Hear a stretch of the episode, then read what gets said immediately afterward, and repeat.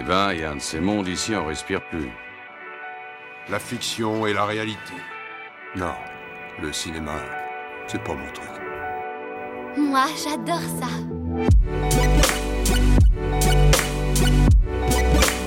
C'est vraiment un navet, ce film. Je trouve bon, moi, ce film.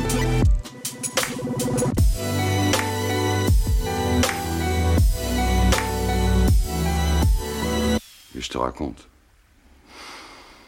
Voyons voir.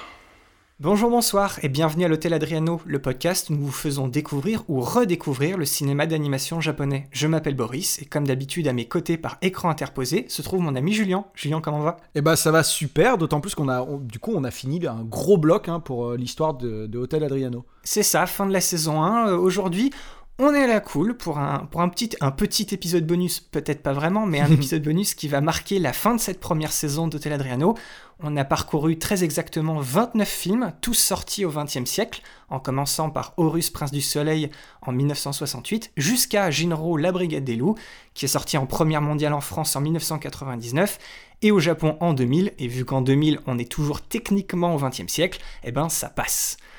29 épisodes donc pour une première saison qui nous aura pris un tout petit peu plus d'un an. Cet épisode sort, si tout va bien, le 11 novembre, soit un tout petit peu moins d'un mois après l'anniversaire officiel de nos 1 an, vu que notre épisode 0 de présentation et l'épisode 1 sur Horus étaient sortis aux oreilles de tous le 16 octobre 2019. Du coup, avant toute chose, on tient tous les deux à vous remercier, vous, très chers auditeurs, que vous soyez là depuis le début, que vous soyez arrivés en cours de route, ou même que vous soyez là uniquement pour nos épisodes sur les films du studio Ghibli. Oui, hein, on vous connaît. Eh ben, on vous remercie tous d'avoir été là pendant notre première année d'existence. On l'avait expliqué dans notre euh, épisode de présentation l'année dernière, mais ce podcast, c'est juste un pur projet de passion qui nous permettait de parler de quelque chose qu'on aime et de le partager à qui veut bien l'écouter. Et savoir qu'aujourd'hui, ces 29 épisodes cumulent quasiment 2500 écoutes, ça nous fait énormément plaisir, surtout qu'on fait ça seul dans notre coin, avec notre matos chacun de notre côté, et qu'on parle d'un sujet qui reste quand même vraiment niche. Ouais, cette émission, elle touche maintenant plus loin que notre entourage et nos connaissances. Mention spéciale d'ailleurs à nos auditeurs francophones au Canada qui nous ont trouvés sur Spotify cet été. Bien le bonjour par chez vous de l'autre côté de l'Atlantique. On espère que l'émission vous plaît. Et euh, autre petite surprise qui nous a bien fait sourire, c'est de voir que la médiathèque de Boulazac Île Manoir, juste à côté de Périgueux, nous a inclus dans leur sélection de podcasts à écouter, aux côtés d'autres grands noms du podcast indépendant spécialisé cinéma.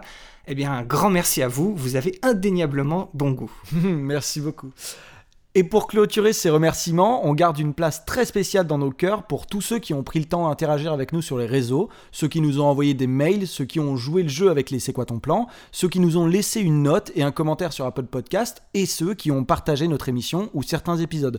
Vous, vous êtes vraiment la crème de la crème. Et puis, euh, je suis bien forcé, malgré moi, de te remercier encore une fois, Julien, d'avoir accepté cette aventure, d'avoir tenu le coup euh, un an haut la main, et surtout de bien vouloir continuer. Ben, merci beaucoup. C'est vrai que bah, du coup, pour moi, ça été, il y a eu beaucoup de changements et de nouveautés parce qu'il y a quelques moments, je, suis arrivé à l'écriture pour t'aider, euh, voilà, des tout petits moments, mais ça a été vraiment euh, pour moi une joyeuse aventure aussi, quoi. Donc merci à toi aussi de m'avoir, euh, bah, d'être parti avec moi dans l'aventure, c'est ça qui est, qui est aussi important.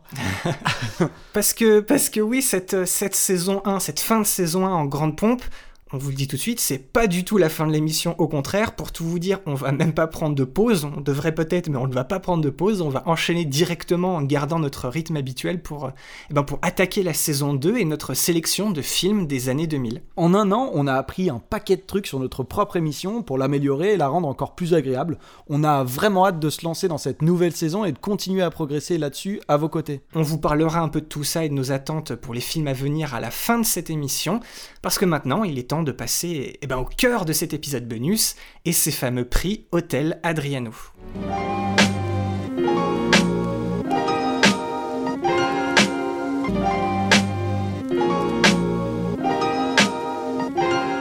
Alors les prix Hôtel Adriano, c'est quoi? On va pas vous mentir, c'est juste une façon déguisée de faire une petite rétrospective de cette première saison et de discuter encore un peu des films dont on a parlé. Ça va presque être un meilleur épisode de présentation que l'épisode 0 qu'on avait fait à l'époque.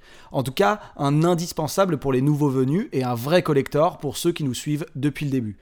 Alors on va faire ça en deux temps. Premièrement, on va commencer par ce qu'on a appelé nos prix personnels. Il y a un peu plus d'une dizaine de catégories assez variées et chacun de nous a choisi son chouchou avec la possibilité éventuelle d'un runner-up ou d'une mention spéciale.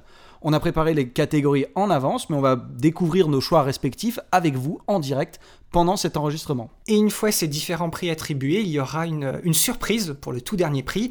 J'ai dit une surprise parce qu'il faut savoir que Julien ne sait pas du tout ce que j'ai prévu, mais ça devrait bien occuper la deuxième moitié de cet épisode bonus et on va bien s'amuser. Hmm, ça va être cool. Alors ne perdons pas de temps et commençons tout de suite avec le, premier prix Hôtel Adriano. Je le dis à chaque début d'épisode, mais notre émission veut avant tout faire découvrir le cinéma d'animation japonais. Et même si notre côté, avec Julien, on avait déjà vu un bon nombre des 29 films dont on vous a parlé, on en a quand même découvert certains pour l'occasion. Alors du coup, Julien, quel serait ton, prix personnel de la plus grosse surprise, du, du coup de cœur inattendu ou de la meilleure découverte? Alors, euh, c'est assez marrant parce que moi, pour moi, ma plus grosse surprise, je pense que pour les auditeurs euh, qui nous suivent sur tous les épisodes, ça n'est justement pas une grosse surprise. C'est euh, Souvenir goutte à goutte, indéniablement, sans runner-up. Euh, voilà, pour moi, c'est clair et net. Ça ne m'étonne absolument pas non plus. Voilà, mais je pense que ça étonne pas les gens qui suivent euh, voilà, tous les épisodes et qui, bah, eu- du coup, ont écouté celui-là parce que pour le coup, il y a personne qui l'a détrôné ensuite. Et toi, Boris, c'est quoi ton, ta plus grosse surprise Alors moi, je vais le dire tout de suite, comme ça ce sera fait. Pour chacun de mes prix, j'ai trouvé une, on va dire une petite mention spéciale. Euh, alors ma mention spéciale pour ce prix-là, c'est euh, Lamu, un rêve sans fin, parce Mmh. que euh, un film tiré d'une série que je ne connaissais pas, qui a pourtant amené pas mal de choses. C'est un peu, on a découvert quand même l'ancêtre de ces films avec des boucles temporelles qui a fait ça quasiment dix ans avant Un jour sans fin. Et, et découvrir que c'est en fait un film d'animation japonais qui est à l'origine de tout ça, c'est un truc assez ouf. Donc je voulais euh, en parler. Je veux aussi rajouter, alors c'est un peu de latterie, j'ai une deuxième mention spéciale parce qu'elle arrivait sur le tard, mais c'est que Jinro, grosse révélation. Franchement, j'ai vraiment beaucoup aimé ce film, ça a été une grosse surprise. C'est un film, je repense encore aujourd'hui, tu vois, c'est un film, moi, il, m'a marqué. Mais si je devais mettre mon, mon vrai prix, voilà, ma plus grosse surprise, mon- qui est aussi mon plus gros coup de cœur, que j'ai découvert euh, eh ben, avec euh, cette première saison du podcast, c'est l'anthologie Memories. Ouh La Memories, ça a été directement, c'est devenu un, un de mes trucs préférés que j'ai bah, j'ai découvert et puis même dans le, on va dire dans le genre de l'animation japonaise en, en général, ces, ces trois courts métrages là, ils m'ont retourné. J'ai vraiment adoré plus que tout. Particulièrement d'accord avec toi. Surtout le, le- ce premier euh, Ma- Magnetic Rose est incroyable, quoi. Ah, Magnetic Rose, incroyable, incroyable. Alors, l'autre chose que tu dis à chaque début d'épisode, Boris, c'est que notre euh, émission est aussi là pour faire redécouvrir le cinéma d'animation japonais à nos auditeurs qui ont déjà un pied dedans, ce qui appelle donc forcément un prix personnel de la meilleure redécouverte pour le film que tu avais déjà vu et pour lequel tu as peut-être une nouvelle admiration ou un nouveau point de vue plus positif grâce à notre podcast. Alors pour moi, pour ce prix-là, euh, ma mention spéciale, ça va peut-être te surprendre, mais c'est Princesse Mononoke. Je l'avais dit dans notre épisode, c'est pas un Ghibli que j'ai regardé souvent et, euh, et je ne l'avais plus du tout, on va dire, en, en tête. Et du coup, euh, le revoir pour notre épisode, et avoir bien gratté sous la surface et découvert, j'ai découvert plein de choses sur ce film, donc euh, il c'est pas qu'il est remonté en estime, mais je me le suis remis en tête et ça m'a reconforté dans l'idée bah, que c'était un grand film. Mais mon prix, vraiment, mon prix personnel de la meilleure redécouverte, c'est Akira. Akira, je l'ai vu la première fois, on l'avait dit dans notre épisode, j'étais un peu ambivalent, j'avais dû m'y reprendre à plusieurs fois. En gros, c'est comme si je ne l'avais pas vu, mais là, après tout ce qu'on a vu, tout ce qu'on a appris, redécouvrir Akira justement et se prendre une énorme claque et comprendre d'un seul coup tout ce qu'on avait complètement euh, mis à côté lors de notre premier visionnage, ouais, pour moi, c'était une évidence, euh, ce- c'est Akira. Et toi, du coup, Julien? Alors je me sens un peu, euh, j'ai des sentiments là qui, qui, qui vacillent parce que effectivement moi aussi c'est Akira, j'ai pas mis de runner-up sur celui-là. Ah, Mais alors du coup ça m'énerve un peu que tu l'aies dit avant moi, mais du coup ça me rassure aussi parce que j'ai une raison différente, c'est que bah premièrement en fait tout ce que tu as dit euh, sur le film est, est- est, bah, est juste aussi pour moi, est vrai pour moi aussi, mais c'est aussi que bah, moi je me suis relancé euh, dans, enfin je me suis lancé en fait dans la lecture des mangas originaux mhm. avant de re-regarder Akira pour le podcast. Alors j'en étais euh, au, quatri- au cinquième, il me semble, avant de regarder Akira. Le premier confinement oblige, j'ai pas pu le finir to- totalement, mais j'avais déjà une très bonne base. Et du coup, ça m'a aussi permis de mettre les deux œuvres côte à côte et vraiment de voir en fait les, les deux directions au final complètement différente euh, qu'a pris, euh, pris Otomo euh, quand il est parti bah, en faisant les deux œuvres. Et pour moi, c'était en fait un régal absolu. Je préfère bien évidemment, mais je pense que ça c'est la grande majorité, la storyline des mangas. Mais en fait, de voir ce film avec les mangas, c'est genre vraiment une espèce de, de, de délice vraiment fou en fait de se dire que il a pu prendre cette idée de base et la pousser dans deux directions qui étaient quand même radicalement différentes. Et euh, ouais, pour le coup, moi, pour moi, c'était une très très bonne redécouverte avec ce bagage en plus en fait. Voir Akira en mouvement, c'est vrai que c'est quelque chose de spécial, puisque il faut savoir que moi aussi, j'ai pu lire les mangas Akira. Alors moi, c'est très récent, je les ai terminés les six, je les ai binge-readés, si on peut dire ça comme ça. je les ai binge-readés euh, il y, a, il y a deux semaines, je me suis fait les six tomes en, en quoi, en trois après-midi, non, en quatre, ouais, quatre après-midi, quelque chose comme ça. Et pareil, effectivement, la, la découverte, comme, comme Nausicaa de la vallée du vent, en fait, Oui. autre manga que je te, que je te conseille, c'est- c'est- c'était très similaire de voir que l'histoire, entre guillemets, la vraie histoire, c'est quelque chose de totalement différent, c'est grandiose, ça va loin, ça pousse les choses, enfin, c'est hyper impressionnant.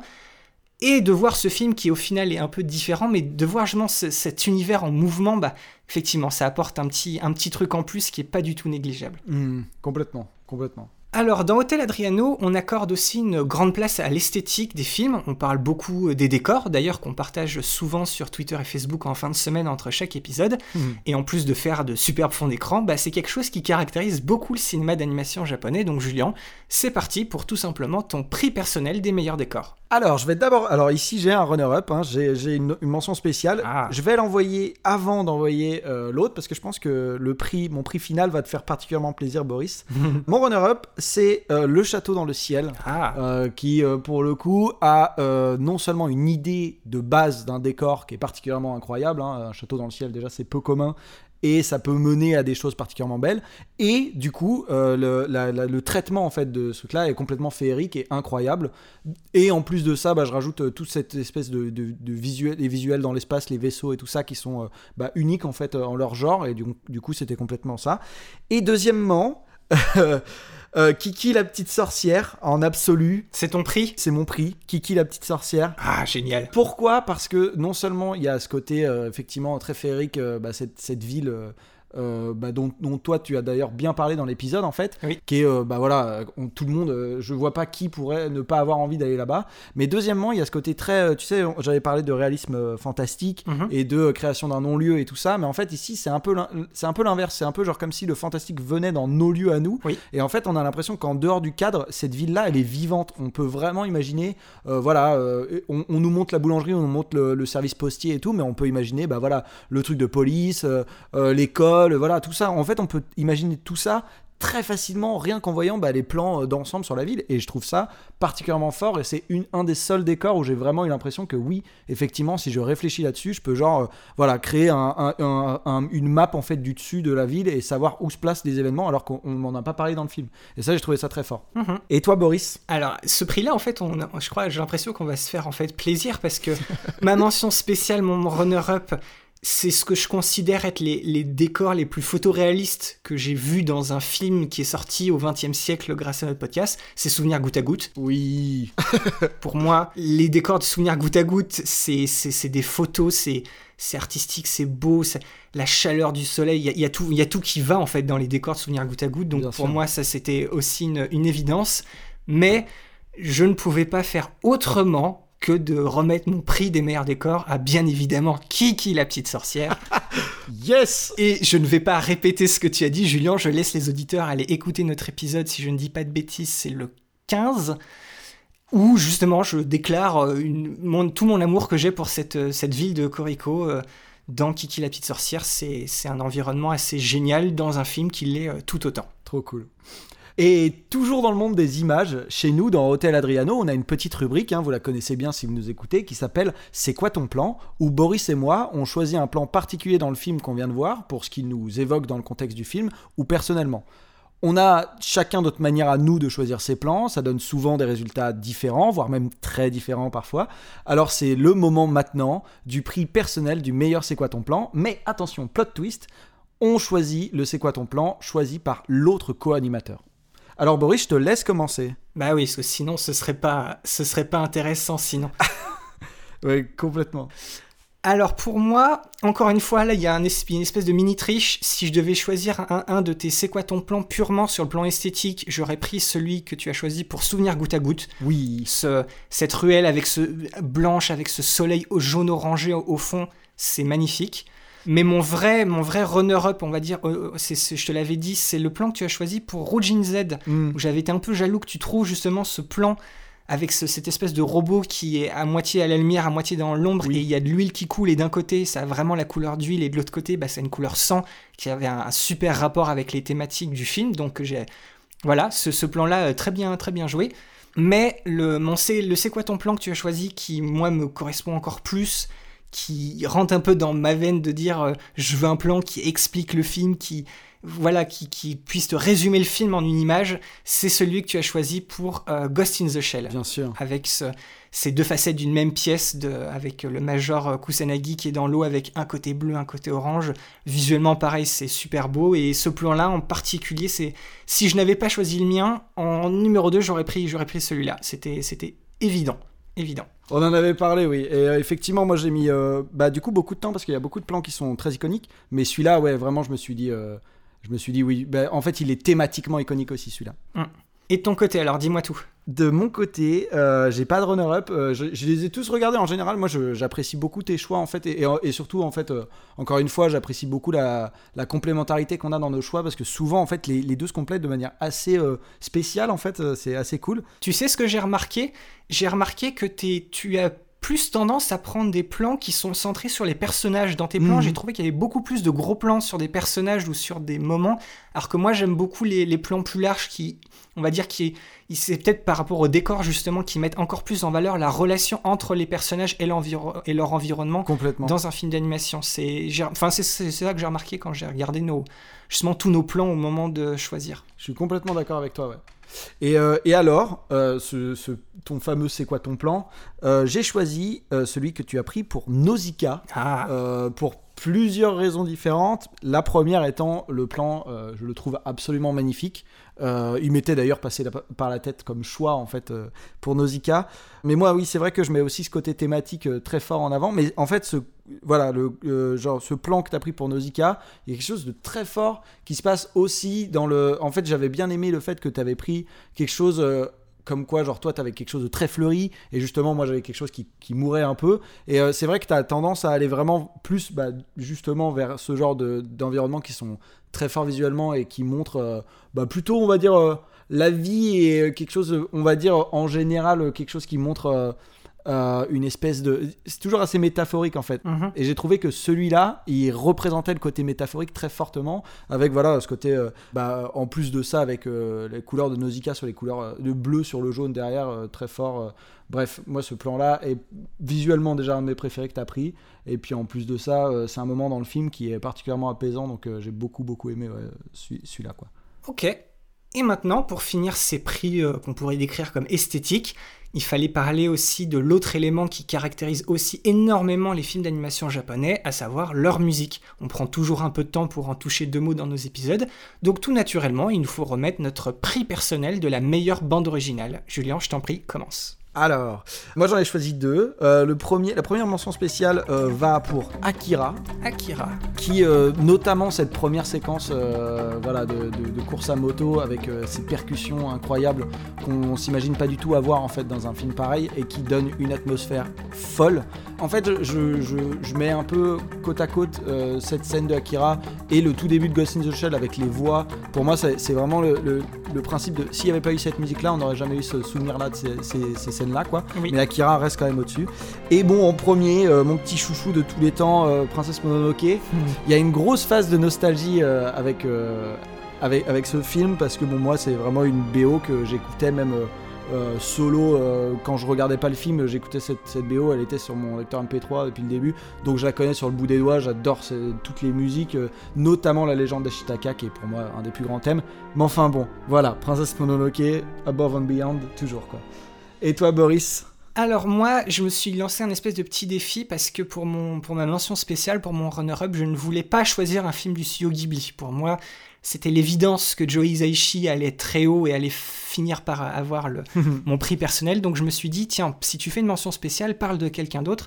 Et j'ai trouvé très facilement, en fait, bah, pour moi, c'est mon runner-up, c'est la musique de Yuji Ono dans Le Château de Cagliostro. C'est la musique de l'univers de Lupin. Oui. Parce que voilà, euh, c'est- cet univers-là, je l'avais dit d'ailleurs dans, dans notre épisode que je voulais m'y plonger euh, beaucoup plus. Et j'ai la joie de vous annoncer que je suis presque à la fin de la quatrième série Lupin. Je me suis enquillé plein de films, les trois vieilles séries. Je- J'en ai bouffé du Lupin et plus j'avançais dans cet univers, plus je suis tombé amoureux. Julien et moi, on en discutait un peu avant l'enregistrement. On est allé voir le film Lupin 3 The First, le film en, en CGI qui est sorti là il n'y a, pas- Oui. il y a pas longtemps. Quand je suis allé voir ce film, j'étais à la maison et ce moment où il y a ce générique d'intro avec cette musique super euh, iconique, bah voilà, moi je me suis dit, ouais, la musique de Yuji Ono, la musique de Lupin 3, elle, a le mérite de la qu'on qu'on- qu'on la mette en avant. Parfait. Et pour mon, et pour mon prix personnel, eh ben, là, en fait, ça a été un choix euh, vraiment euh, très compliqué de ma part. Ça se jouait entre Porco Rosso et Kiki la petite sorcière. Je m'en doutais tellement. Pour moi, dans cette époque-là, ces deux, ces deux BO-là sont tellement euh, iconiques, elles fonctionnent tellement bien avec l'ambiance et l'univers du film. Hmm. Et lorsque j'ai dû prendre ma décision, eh ben, j'ai dû choisir de mettre Porco Rosso en, en avant pour moi. même si peut-être que je préfère peut-être un tout petit peu plus le thème principal de, de Kiki la petite sorcière, mais dans sa globalité, la bande originale de Porco Rosso pour moi elle fonctionne tellement bien avec tout le film que je ne pouvais pas, je ne pouvais pas faire autrement. Et puis voilà, c'est Joe Hisaishi quoi, donc tu peux pas, tu ne peux pas lutter Tu quoi. ne peux pas tester. Tu ne peux, tu ne peux rien faire face à Joe Hisaishi. Je suis tellement d'accord avec ton choix au final. euh, je, suis, je suis complètement d'accord avec ce choix de Porco Rosso. Au- Au-delà de la petite je trouve que le, le- le thème euh, avec Porco Rosso euh, alimente ce côté euh, vitesse, élan, euh, voyage, euh, vraiment liberté totale. Moi, j'aime beaucoup, beaucoup. C'est ça, un peu, un peu de rom- un peu romance, il y a un peu de nostalgie, c'est un peu triste, c'est- Complètement. C'est, vraiment, voilà, tu, tu, tu ne peux pas, enfin, c'est vrai pour tous les films avec la, BO de Joe Hisaishi, mais particulièrement, je trouve que si tu ne peux pas, Porco Rosso, tu lui enlèves sa BO, il y a vraiment une grosse partie qui manque, quoi. Tu sens qu'il y a, y quelque chose qui, c'est un film qui est, amélioré, qui est élevé, qui est surélevé grâce à, sa, musique. C'est vraiment, tu ne peux pas enlever ces, deux, choses-là, elles sont, elles sont faites l'une pour l'autre. Hmm, totalement. Et d'ailleurs, maintenant qu'on a touché aux images et à la musique, il faut qu'on commence un peu plus à rentrer dans le vif du sujet et de creuser au niveau du cœur des films.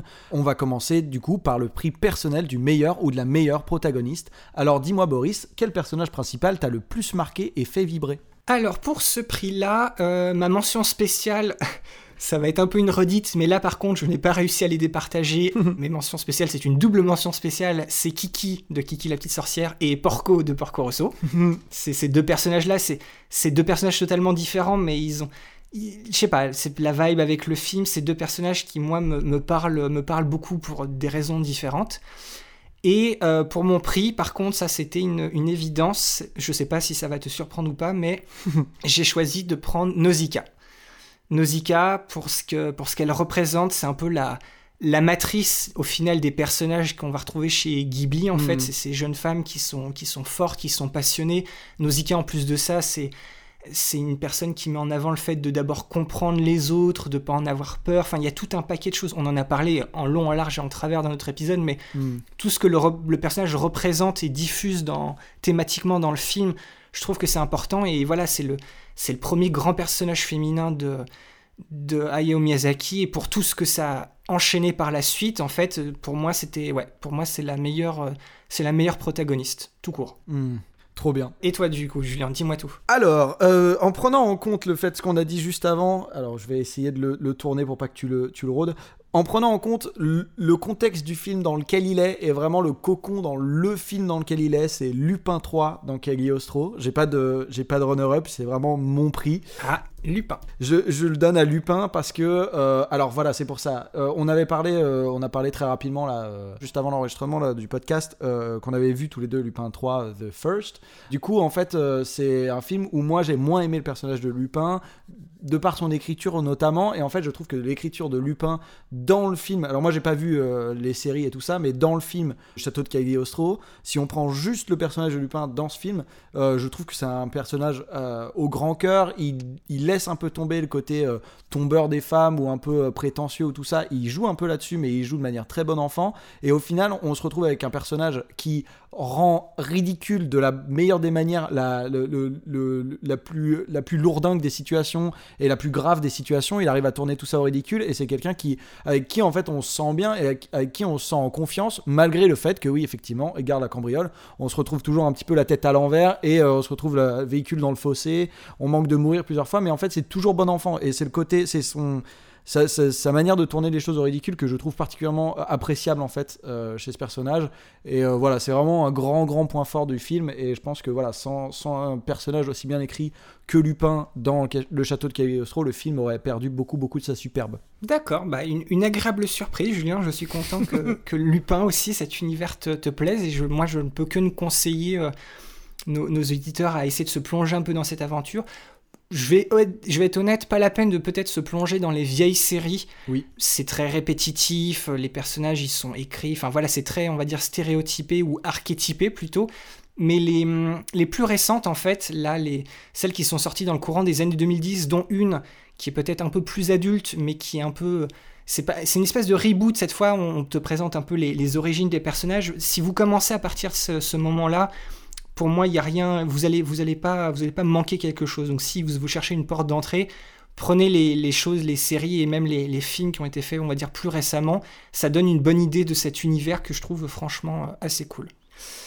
Alors après les personnages, on, on dézoome un tout petit peu et on s'attaque à, à ces moments où tu as un peu l'impression que toutes les planètes sont alignées et pendant 5 ou 10 minutes, tout est parfait et ça te fout les frissons, ou du moins ça te marque énormément. On est parti pour notre prix personnel de la meilleure scène. Julien, dis-moi tout. je suis trop content qu'on en arrive à celle-là parce que je, sais que tu, tu es incapable de savoir où est-ce que je vais atterrir avec celle-là et je suis très content de mon choix.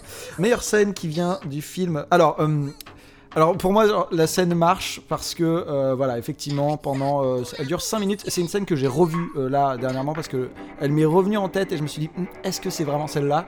Je l'ai revue et quand, après l'avoir vue, effectivement, je me suis dit, il n'y a pas de doute, c'est celle-là vraiment qui prend le pas en fait en tant que scène sur toutes les autres scènes que j'ai vues. Euh, elle provient du film Gauche le violoncelliste. Non, gauche Elle se situe à 16 minutes. C'est le moment où, euh, où Gauche, du coup, joue euh, la chasse au tigre, euh, au chat, Ah. chez lui.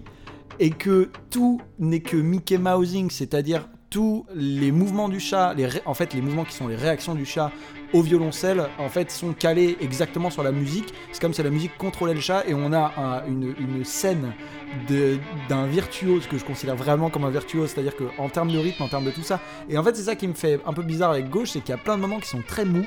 Et celui-là est particulièrement fort et a survécu en fait euh, pour moi à- au poids des années. Et même encore maintenant, quand je l'ai vu la première fois, je me suis dit waouh, ok, incroyable. Du coup, j'attendais les autres, euh, les, les autres animaux puisqu'il se fait, il, se fait euh, visiter par des animaux toutes les nuits.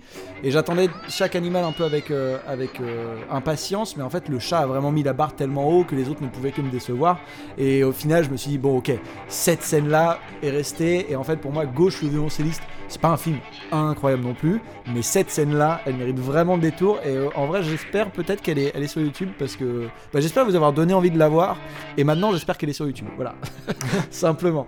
Mais elle est, elle est incroyable. C'est- C'est c'est vraiment très surprenant comme choix. Ça, je m'y attendais absolument pas. J'avoue que Justement, je l'attendais celle-là. belle surprise. Et toi, Boris, alors c'est quoi ta scène préférée? Alors, pour ma scène préférée, j'ai un- une mention spéciale, j'ai un runner-up. C'est. Alors, déjà, mon, mon runner-up et mon prix, c'est deux scènes qui sont tirées de Mais c'est quoi ton plan? Donc, déjà, ça peut te donner une petite idée. Ok. C'est un peu comme ça aussi que je les prends. Il y a souvent. qu- Quand il y a une scène qui te marque, dans les films d'animation japonais, il y a souvent un plan qui arrive à chaque fois à t'accrocher à ce moment-là et te dire ouais, c'est c'est génial. Ouais. Donc mon, ma mention spéciale, c'est le moment dans le château dans le ciel où Pazu et Shita découvrent la, la cité flottante de Laputa, Oui. où j'avais pris ce plan où tu as ce travelling en haut, où tu as les nuages qui s'écartent et tu découvres cette ville. Et après tu as quelques justement tu as quelques plans euh, très larges qui te montrent la bah, justement la cité de Laputa, il commence à se balader dedans, tu as la musique fantastique du Joe Hisaishi qui est qui est derrière, c'est une scène qui pour moi est très très frappante. Parce que j'avais dit que le château dans le ciel c'est pas un Ghibli que j'aime plus que tout particulièrement, mais j'ai toujours aimé le moment où on arrive au château, justement au château dans le ciel. Effectivement. Donc ce, ce moment m'avait marqué. Et pour mon prix tout court, ça a été une évidence. C'était, quand j'ai fait ma liste, c'est peut-être un des premiers prix que j'ai posé parce que je pour moi, c'était oui, voilà, c'est ça, c'est une évidence. c'est le dans Porco Rosso, le moment où Porco raconte une histoire à Fio, c'est le moment du cimetière dans le ciel. Oui, bah oui. Je, l- je l'avais dit tout simplement dans notre épisode. C'est ce moment-là, cette scène-là, c'est le moment où Porco Rosso passe d'un très bon film à un chef-d'œuvre à mes yeux. C'est vrai. C'est une scène qui est tellement puissante, qui dégage tellement quelque chose de spécial, qui va au-delà d'un d'un simple film pour enfants ou un film d'animation. C'est c'est d'une beauté sans nom. C'est c'est un moment incroyable. Donc je ne pouvais pas faire autrement que de lui rendre hommage à ce moment-là. Complètement, je suis complètement d'accord avec toi. Et donc du coup, pour reprendre un peu ta métaphore que tu as utilisée pour le, le prix personnel de la meilleure scène, on va dézoomer encore plus, Mhm. et maintenant on va s'attaquer au prix personnel de la meilleure histoire, indépendamment hein, des, des personnages et de tout ce qu'on a choisi plus tôt. Donc quel serait pour toi le meilleur récit dans les 29 films qu'on a vus jusque-là? Alors, pour le meilleur récit, pour la meilleure histoire, euh, ma mention spéciale, c'est euh, La Mue un rêve sans fin. Parce que justement, c'est euh, ces histoires de rêves emboîtés dans des rêves, de boucles temporelles. Moi, c'est un truc que j'adore, ce genre de film comme ça, avec ces structures-là. Donc, pour moi, j'étais obligé d'en parler à ce moment-là. Voilà, pour répéter ce que j'ai dit au tout début, pour le fait que ce soit une, aussi une grosse surprise, c'est de découvrir que ces, ces trucs-là, de ces films-là que j'aime bien, que ce soit dans Paprika, dans Inception, dans, euh, je sais pas, Dark City, euh, justement, Le Jour sans fin, Hmm. découvrir que tout ça vient d'un animé euh, japonais des années, du milieu des années 80. Complètement. Pour moi, c'était une surprise ultime. Donc voilà, cette histoire m'avait pas mal plu. Et puis là, c'est le moment où je vais un peu briser ton cœur parce que j'étais parti sur le fait de choisir euh, Princesse Mononoke pour le prix de la meilleure histoire. Sauf que j'ai fait en fait cette liste-là, je, je, je la travaille depuis un petit bout de temps.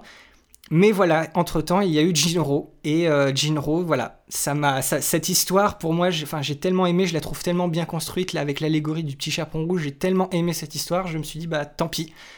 Désolé Julien, mais pour moi, la, Pas de souci, j'accepte. la meilleure histoire des, des 29 films qu'on a, qu'on a vus dans cette saison 1, pour moi, c'est Jinro. C'est celle qui a la plus de, de portée, la plus de puissance, sans tomber dans le l'abstraction et le côté un peu trop, trop théorique qu'avait euh, par exemple Ghost in the Shell ou Pat Labor. Il y a le même niveau de puissance, mais il y a quelque chose de plus humain, de beaucoup plus viscéral et presque même d'un peu plus actuel quand on voit ce qui se passe un peu partout dans le monde. C'est, Hmm. ce qui se passe dans le film, toute cette séquence d'intro là, avec la, la manifestation, l'affrontement entre les, la police et les, et les gens, les rebelles, enfin ça, voilà, ça a fait résonner une corde. Je me suis dit, ce film a été fait en 99 et pourtant voilà, ça, ça tape quand même pas très loin de. De ce qui se passe en ce moment. Ouais, complètement. Et puis avec tout ce qui se passe dans le reste du film, dans la manière dont il est construit, ça, ça va à l'essentiel et c'est hyper marquant. Donc euh, voilà, Shinro, euh, grosse surprise et pour moi la meilleure histoire des films qu'on a qu'on a vus. Ah, trop trop cool.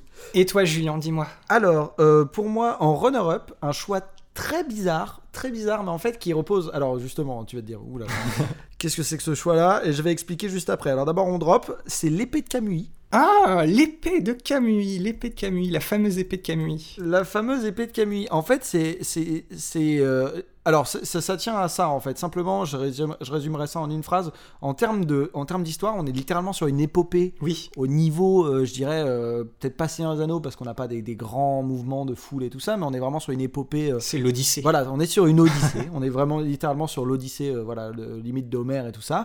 Le, le seule chose qui fait défaut, enfin la seule chose, et, et pas, pas des moindres, hein, du coup, qui fait défaut au film, c'est vraiment sa réalisation et ses personnages, en fait. On est vraiment sur des personnages assez, bon, parfois plats. On a quelques personnages qui viennent mettre un petit peu de, relief là-dedans, mais en général, on est sur quelque chose d'assez plat. Et puis la réalisation euh, qui fait s'écouler le truc sans voilà, sans grands euh, moments euh, très forts et des moments plus calmes, on est vraiment sur quelque chose. Bon voilà, le film est assez plat en lui-même, mais par contre, quand on regarde l'histoire vraiment sur des, avec des yeux, bah de, voilà, on prend du recul vraiment en lui-même, on se dit ouais, ok l'histoire.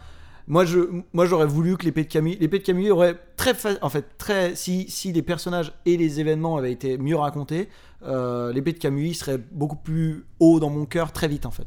C'était c'était une histoire très très ambitieuse, je pense. C'est ça, exactement. C'est l'ambition de l'histoire en fait qui m'a qui m'a fait me dire oui ok ça c'était quand même pas mal en fait en termes d'histoire quoi. On, on l'avait dit, je crois, dans notre épisode, mais ils auraient pris un peu plus de temps, justement, peut-être pour euh, un peu euh, grossir les personnages et plus les travailler et faire ça plus sur une série. Oui. Parce que c'est vrai que c'était un film qui était long, c'était le premier film à dépasser la barre des deux heures. Exactement. De tous les films qu'on a, qu'on a vus. Donc effectivement, ils ont fait ce choix-là. On l'avait dit dans notre épisode, je crois qu'ils auraient pu pousser les choses encore plus loin et en faire carrément une série. Et effectivement, bah là, ça aurait donné peut-être encore plus de, de panache à cette grande histoire. Complètement. Donc je, ouais, je, mais je comprends, je vois pourquoi justement il, ce, film-là a un intérêt au niveau de son histoire justement. Je comprends tout à fait. Et euh, bon, voilà, bah, mon, mon prix euh, final euh, se place au, au niveau du tombeau des Lucioles. Ah, Parce que il y a ce côté très. En fait, alors, il y, y a eu. en fait, il y a deux choses. Déjà, il y a le côté historique que j'aime beaucoup en général. Et il y a aussi le côté, on va dire, point de vue et le fait qu'on s'intéresse sur euh, des enfants et qu'en fait, on, on transmette. Bah, voilà, c'est en fait à la fois l'histoire de euh, l'effort de guerre, enfin, en gros, euh, comment. L'horreur peut générer une horreur bien plus, enfin bien différente, mais un peu plus insidieuse au sein des, de, personnes qui étaient unies à la base. Et aussi ce côté un peu carpe diem en fait, comment raconter le carpe diem de cette manière-là et tout ça. Et voilà, le fait que j'y vois très peu la fatalité, j'y vois surtout des, une espèce de, de, de- poursuite euh, du bonheur dans un monde qui, qui, qui ne le porte plus en fait. Et euh, moi je trouve ça particulièrement beau en fait. Euh, indépendamment des personnages et tout ça, je trouve que vraiment le côté confrontation entre on va suivre, on va, on va essayer de suivre le truc et de suivre bah, voilà, nos envies et euh, de l'autre côté bah, le contexte qui te bloque euh, tout ça hein. ça crée une confrontation qui est très belle en fait euh, en un sens et c'est un peu un- pour moi c'est un peu un film de rebelle en fait euh, ce, ce film là en fait et, euh, et c'est l'angle en fait que j'ai trouvé particulièrement fort et donc voilà du coup effectivement c'est un film triste mais c'est un film qui raconte quand même quelque chose d'assez incroyable et qu'on voit peu en général D'accord. Bah, de toute façon, moi, je l'avais dit, c'est pas pour autant que je, je l'aime que je l'aime plus. Mais, mais je t'avoue que dans notre épisode, le fait de découvrir que le, le- la nouvelle, le roman que Isao Takahata a, adapté pour faire ce film-là, que c'était en très grande partie en fait quelque chose d'auto- d'autobiographique, ça m'a ça m'a mis un coup. Disons que il y, a- il y a toujours des choses. Enfin voilà, le- ce misérabilisme me pose toujours problème. Mais là, d'un seul coup, je pouvais plus me plaindre que c'était purement un choix, histoire de faire couler euh, oui les larmes des spectateurs. Quoi. Non, c'est qu'il y, y a une histoire vraie derrière. Il y a pas, on n'a pas euh, rassemblé certaines choses pour justement faire un récit triste. Non, c'est que malheureusement, il y a quelqu'un qui a quelque chose, à quelques détails près, a vraiment vécu ça, donc ça te met quand même un, un coup. C'est pas pour autant que j'aime plus le film, mais disons qu'il il a gagné quelques petits points supplémentaires euh, de- depuis que j'ai un peu compris, euh, compris ça. Quoi. Hmm, complètement Alors, Julien, tu vas me dire, je pense que tu seras pas, tu seras d'accord avec moi, pour faire un bon film, pour choisir une bonne histoire avec justement de bons personnages et transcender tout ça euh, grâce au médium de l'animation, il me paraît indispensable d'avoir sur le projet euh, bah, quelqu'un qui a une vision précise et un, et un vrai talent de mise en scène. Complètement d'accord C'est pas, c'est pas, c'est pas fou, quoi. complètement d'accord En d'autres mots, il est temps maintenant de décerner notre prix personnel du meilleur réalisateur. Julien, c'est à toi. je vais pas du tout faire euh, dans le spécial et dans l'unique. hein, euh, voilà, dans mon, mon- euh, on va le faire très vite. hein. Mon runner-up, euh, ma mention spéciale, euh, c'est Takahata. et puis mon prix, c'est Miyazaki parce que sur cette décennie, euh, on va dire qu'un film sur trois, voire parfois un film sur deux était des Ghibli. Enfin, était même euh, limite en fait un Takahata ou un, Miya- un Miyazaki en fait, puisqu'il y a qu'un seul film Ghibli euh, qu'on a traité qui était d'un autre euh, réalisateur. Deux, Ah oui, il y en a eu deux, pardon. deux, Julien. Il y a Si tu tends l'oreille, mais il y a Je peux entendre l'océan. Je peux entendre l'océan. Effectivement, j'avais oublié, je peux entendre l'océan, tout à fait. et donc, du coup, bon, alors Takahata, pour moi, il est porteur de la plus grosse surprise de cette décennie euh, et d'une très grande surprise euh, à l'échelle du podcast. hein, plus tard, c'est pour sûr, qui à savoir Souvenir goutte à goutte, hein, je le rappelle encore et toujours.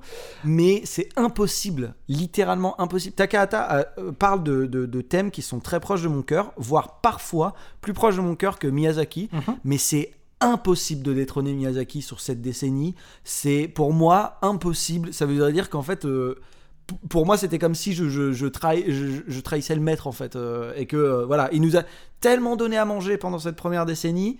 Bon, alors, je suis désolé si tu dis pas du tout Miyazaki en premier après, hein, mais il nous a tellement donné des choses incroyables à manger et c'est tellement fou. Et encore après toutes ces années-là, c'est c'est encore tellement incroyable en fait que je ne peux absolument pas, décemment pas, subjectivement pas, ne pas le mettre premier en fait derrière.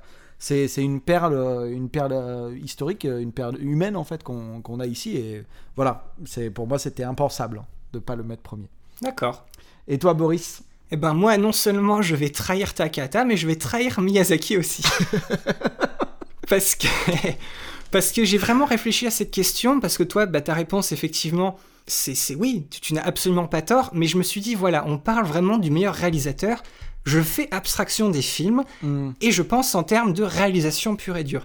Et pour moi, il y a deux, bah, ce- celui qui va être ma mention spéciale et celui qui va gagner, c'est deux réalisateurs qui, bah, d'un point de vue purement euh, technique et de mise en scène, je les trouve meilleurs à 100% plus que Takahata et Miyazaki. Ça peut choquer. Je pense savoir où tu vas. Ma, ma mention spéciale, c'est Katsuhiro Otomo, parce que tu peux pas faire Akira en, quatre- enfin, Akira en 88 au même moment où justement Takahata c'est Le tombeau des Lucioles et euh, Miyazaki c'est Totoro. Ces films-là, on l'a déjà dit, sont très bien tout ça, mais Hmm. en termes de mise en scène et de réalisation, il y en a quand même un qui sait faire plus de choses et qui n'a pas peur d'essayer de faire plus de choses. Hmm. Donc pour moi, c'était logique de mettre Katsuhiro Otomo. Complètement. Mais pour moi, dans... c'est même pas dans une seule décennie, mais dans- au XXe siècle, il y a un réalisateur qui est arrivé à la fin de la décennie des années 90. on lui a donné un budget misérable, on lui a donné un bouquin qu'il n'aimait pas, on lui a dit débrouille-toi, pour rester poli. sais où tu vas. Et il a fait un truc absolument exceptionnel. Il a mis des baffes aller-retour à tous ceux qui essayaient de lui dire qu'il savait rien faire. Bah, c'est Satoshi Kon. Pour moi, euh, avec Perfect Blue, Complètement. tu ne peux pas tu ne peux pas ne pas dire que ce type-là est un réalisateur exceptionnel. Mm. En, en- en faisant Perfect Blue comme premier film, c'est impossible pour moi de dire que ce n'est pas un bon réalisateur. Et, et voilà, Miyazaki, Takahata, oui, je les aime, je les adore, ils ont fait des films exceptionnels, mais purement en termes de réalisation, Satoshi Kon, il est, il est tellement au-dessus, et en plus, on le verra dans les années 2000, mais il va continuer d'aller encore plus au-dessus. Donc euh, voilà, Dé- désolé. euh, Satoshi Kon, qui rappelons-le, nous a aussi à nous deux mis une énorme baffe, euh, voilà, avec, euh, avec avec Perfect Blue, quoi. Ah bah oui, non mais c'est ça, c'est ça. Donc voilà, j'a- j'aurais pu mettre soit Miyazaki ou Takahata en peut-être en, en runner-up, mais voilà, je me suis dit, voilà, purement en tant que réalisation, il y a deux types qui ont peut-être pas fait beaucoup de films, justement, au XXe siècle, mais à chaque fois, ils ont fait un truc Et ils ont fait mouche. et ils ont, ils ont cassé le game, quoi. Ils ont tout renversé. Donc, euh, pour moi, c'est Otomo. Et voilà. En fait, peut-être qu'en termes de réalisation, Otomo est, est peut-être meilleur parce qu'il avait plus de budget. Il, il avait il avait les moyens de réaliser ses ambitions. Mais quand tu vois, ce que- voilà, comme je disais au début, les, les cartes qu'on a données à Satoshi Kon, qui n'étaient pas la meilleure main, et ce qu'il a réussi à en faire avec Perfect, pour que ça donne Perfect Blue, Hmm. c'est incroyable, quoi. Ça tient du génie. Donc, euh, Complètement. Et le sens du montage, le sens du montage euh, dans le film d'animation japonais euh, est pour moi né, en tout cas le prestige du montage est pour moi né avec Perfect Blue de Satoshi Kon. ouais. On n'avait pas ça, on n'avait pas cette expérimentation avant. On a peut-être quelque chose un peu fort comme ça dans dans Roujin Z peut-être. On a quelques moments de, on a des, des mais c'est des fulgurances en fait. C'est pas sur tout le film. Satoshi Kon arrive à mettre un montage incroyable sur tout le film et à jouer avec ça. Tu veux que je te dise Peut-être que c'est c'est d'un- c'était On sait quoi ton plan d'Akira, Ouais. tu te souviens bien, ce, ce match cut, Exactement. où justement tu as une première petite incursion de cette idée du montage qui donne un effet de style et qui te fait ressentir quelque chose qui est pas juste pour passer à la scène d'après quoi. C'est ça. Effectivement, bah, Satoshi Kon, il a pris, il a pris cette idée-là, il en a fait tout un, tout un film, ça a donné Perfect Blue, donc euh, voilà, film incroyable, réalisateur incroyable. Complètement. On a une autre petite particularité de notre émission, c'est qu'on a également inclus des anthologies de courts-métrages dans notre sélection, c'est les fameux omnibus. Dans cette période du XXe siècle, on vous a donc partagé trois omnibus majeurs extrêmement intéressants, qui ont tous eu une formule spéciale, résultant très souvent dans des épisodes XXL. Encore pardon. Robot Carnival et Mani Mani, les histoires du labyrinthe, tous les deux sortis en 1987, mais aussi Memories, sorti en 1995. Il se peut qu'on l'ait déjà révélé dans un de ces épisodes, mais c'est maintenant qu'on va remettre officiellement notre prix personnel de la meilleure anthologie. Boris Alors, pour ce prix personnel de la meilleure anthologie, euh, je vais tout de suite te décerner ma mention spéciale. Pour moi, mon petit chouchou, ça reste Robot Carnival. Moi, je suis, je suis fan de cette idée de prendre une thématique et de la filer à plein de gens différents et de leur laisser essayer des choses, tu vois, et ça te crée une espèce de petite mosaïque qui, qui se rassemble tous autour d'un thème commun. Puis voilà, c'était la science-fiction, c'était les robots. Il y avait des choses très intéressantes, il y avait des choses, il y avait des choses très drôles. Enfin voilà, c'était une, très bonne surprise aussi. Mais voilà, Julien l'a déjà tapé sur notre conducteur. c'est évident que c'est Mémorise. Cette anthologie, elle est, elle est exceptionnelle. Je vais pas me répéter, donc euh, Julien, je vais te demander, toi, c'est quoi ta, ton anthologie préférée, même si je sais déjà laquelle c'est. Moi aussi, regarde, je vais la taper sur le conducteur. Très bien. Je persiste et je signe. Mémorise absolument quoi. On est complètement. En fait, pour moi, techniquement, en termes de thème. Alors en termes de thème, pas pas, sur tous les pas sur tous les courts métrages mais en termes de technique et tout ça euh, de peut-être même de, de soit de, de diversité ouais en, de diversité et même peut-être un peu aussi de cohérence au thème de base euh, mémorise euh, mémorise être devant et, ce que aussi bah, tout simplement ce qui m'a donné en fait. Euh, ce qui m'a donné et ce qui m'a laissé comme marque. J'ai bien plus de marques de mémorise que de marques de, euh, de Robot Carnival et surtout de marques de Mani Mani qui est encore, euh, encore une fois est un très bel euh, enfin oui voilà un très bel essai mais malheureusement perd un peu en force derrière Robot, Robot Carnival et Mani Mani et, et Memories du coup C'est ça. Ma- Mani Mani, voilà, c'est un peu, c'est un petit peu le dernier. C'est, quand même chapeauté par Rintaro qui avait fait l'épée de Kamui. Il avait fait le segment d'intro et d'outro. C'est aussi là où il y avait un des premiers courts métrages de, euh, oui, moyen métrage de Katsuhiro Otomo. Avant qu'il fasse Akira, il avait fait quelque chose dans Mani Mani et même deux petits bouts dans Robot Carnival. complètement Et l'autre court métrage de Mani Mani, c'est Yoshiaki Kawajiri, c'est le type qui a fait Ninja Scroll. Donc voilà, en fait, c'est aussi pour ça qu'on l'a choisi, c'est parce que c'était le premier essai de réalisateurs qui ont réussi par la suite à se démarquer, à se faire un nom avec des projets plus personnels. C'était un peu leur, leur banc d'essai où ils ont pu essayer des choses. Et, et voilà, c'est quand même un objet très intéressant, même si voilà, il est un peu en dessous de Robot Carnival parce que euh, thématiquement c'est très c'est c'est pas très bien attaché voilà c'est vraiment trois choses légèrement différentes Mm. Robot Carnival, c'est la même thématique, il y a plein d'essais, il y a des choses qui sont de second degré, il y a des choses qui sont marrantes, il y en a des choses qui sont pas marrantes. Et après, au-dessus de ça, bah, t'as euh, Memories. Thématiquement, les deux derniers courts-métrages se rassemblent, mais le premier est tellement exceptionnel techniquement, le dernier, est- c'est tellement une folie, ce, ce- ce- ce faux plan séquence. Le deuxième, c'est tellement hilarant ce qui a, ce qui a été fait avec l'histoire que voilà, on peut pas, on peut pas faire autrement que de mettre Memories bien sûr tout en haut sur le piédestal de la, de la meilleure anthologie. À voir justement si elle sera détrônée, euh, on va dire, dans le futur, dans les années 2000. On va en faire quelques-unes, je crois qu'on va en faire deux. Alors, effectivement, euh, on faudra qu'on compare avec Memories, mais en tout cas, on pourra choisir quelle, est la- quelle a été notre, euh, notre préféré de cette, nouvelle, de cette nouvelle décennie. On verra tout ça.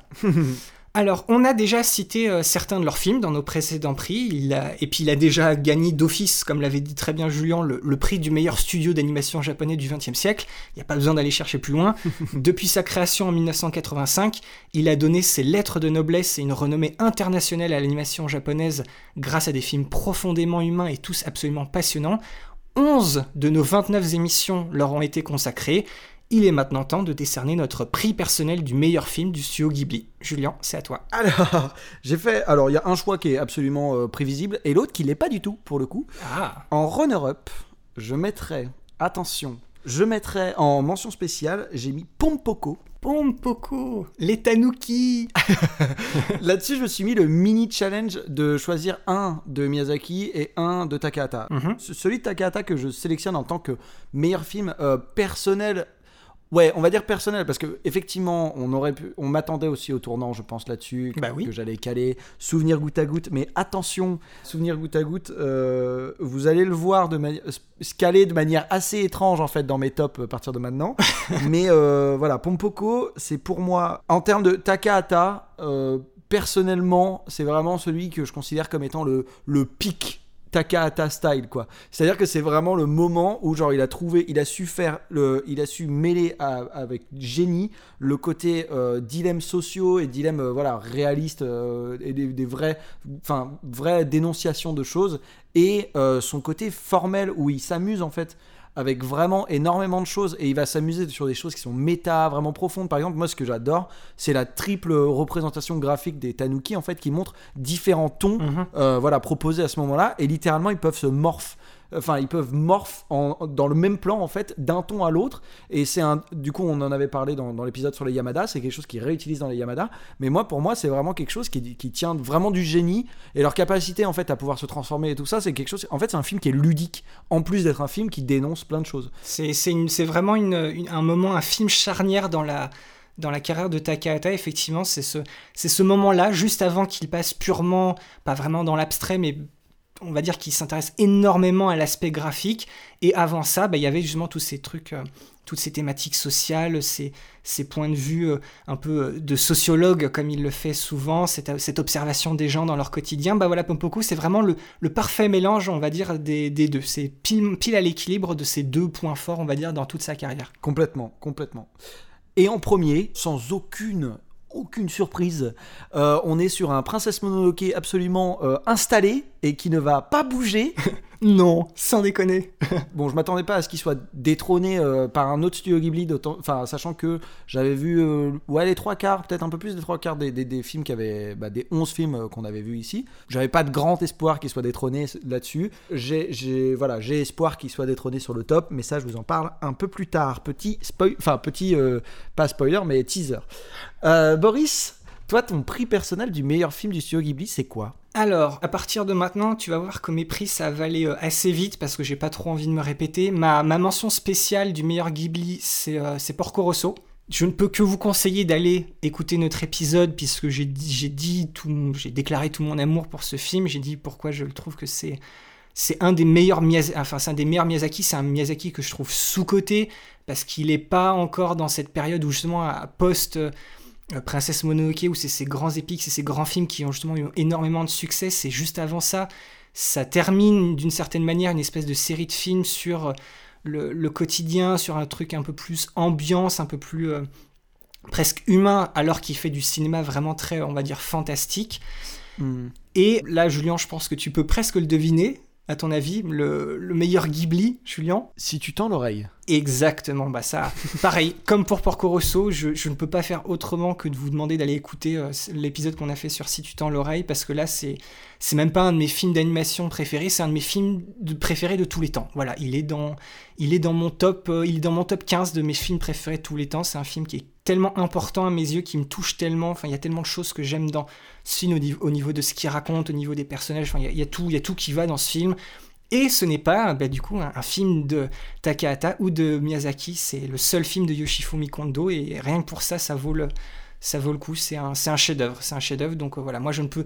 Mon, mon boulot à partir de maintenant, c'est de mettre en avant ce film le plus possible pour lui donner euh, vraiment le, le respect qu'on lui doit et le mettre vraiment le plus haut possible. Petite leçon d'histoire hyper courte, il faut savoir que le cinéma d'animation japonais est né lors des premiers balbutiements du médium sur de la pellicule photo dans le monde entier au début du XXe siècle, d'abord dans le cadre de la propagande contre les États-Unis, puis après la Seconde Guerre mondiale pour au contraire essayer de les imiter, puisqu'ils sont devenus entre-temps le premier producteur mondial, et c'est grâce à Osamu Tezuka et ses séries TV, dans les années 60, que l'animation japonaise moderne telle qu'on la connaît aujourd'hui est véritablement née. Alors oui, nos deux premiers épisodes parlent de films sortis respectivement en 1968 et 1979, mais c'est bien dans les années 80 que l'animation japonaise se trouve un nouveau souffle et une nouvelle vision, grâce à l'arrivée d'une nouvelle génération de talents qui veulent créer plus que de simples produits dérivés de divertissement, mais bien de vrais films qui parlent à tous, tout en insufflant un renouveau visuel au médium. Des années 80 donc charnières, ce qui nécessite bien évidemment un prix personnel du meilleur film des années 80. Boris, toi si tu devais garder un film de cette décennie-là en toute subjectivité, ce serait lequel? Alors, eh ben là, ça va être, très drôle. Pour mon, pour mon runner-up, c'est une, c'est une égalité. C'est deux films qui sont sortis en 1988. Je veux mettre en avant Mon voisin Totoro et Akira. Ça a été très difficile de les départager parce que bah, tu peux pas être plus à l'opposé que Mon voisin Totoro et Akira, mais dans les années 80 justement, bah, Miyazaki sort Mon voisin Totoro, ça lui donne la mascotte au studio Ghibli, ça va vraiment lancer tout ce qui va arriver par la suite. Donc pour moi, c'est un film, c'est un film capital, c'est un film d'une douceur, d'une sympathie, d'une bienveillance. C'est un film qui est vraiment super. Et puis Akira, bah, c'est Akira quoi.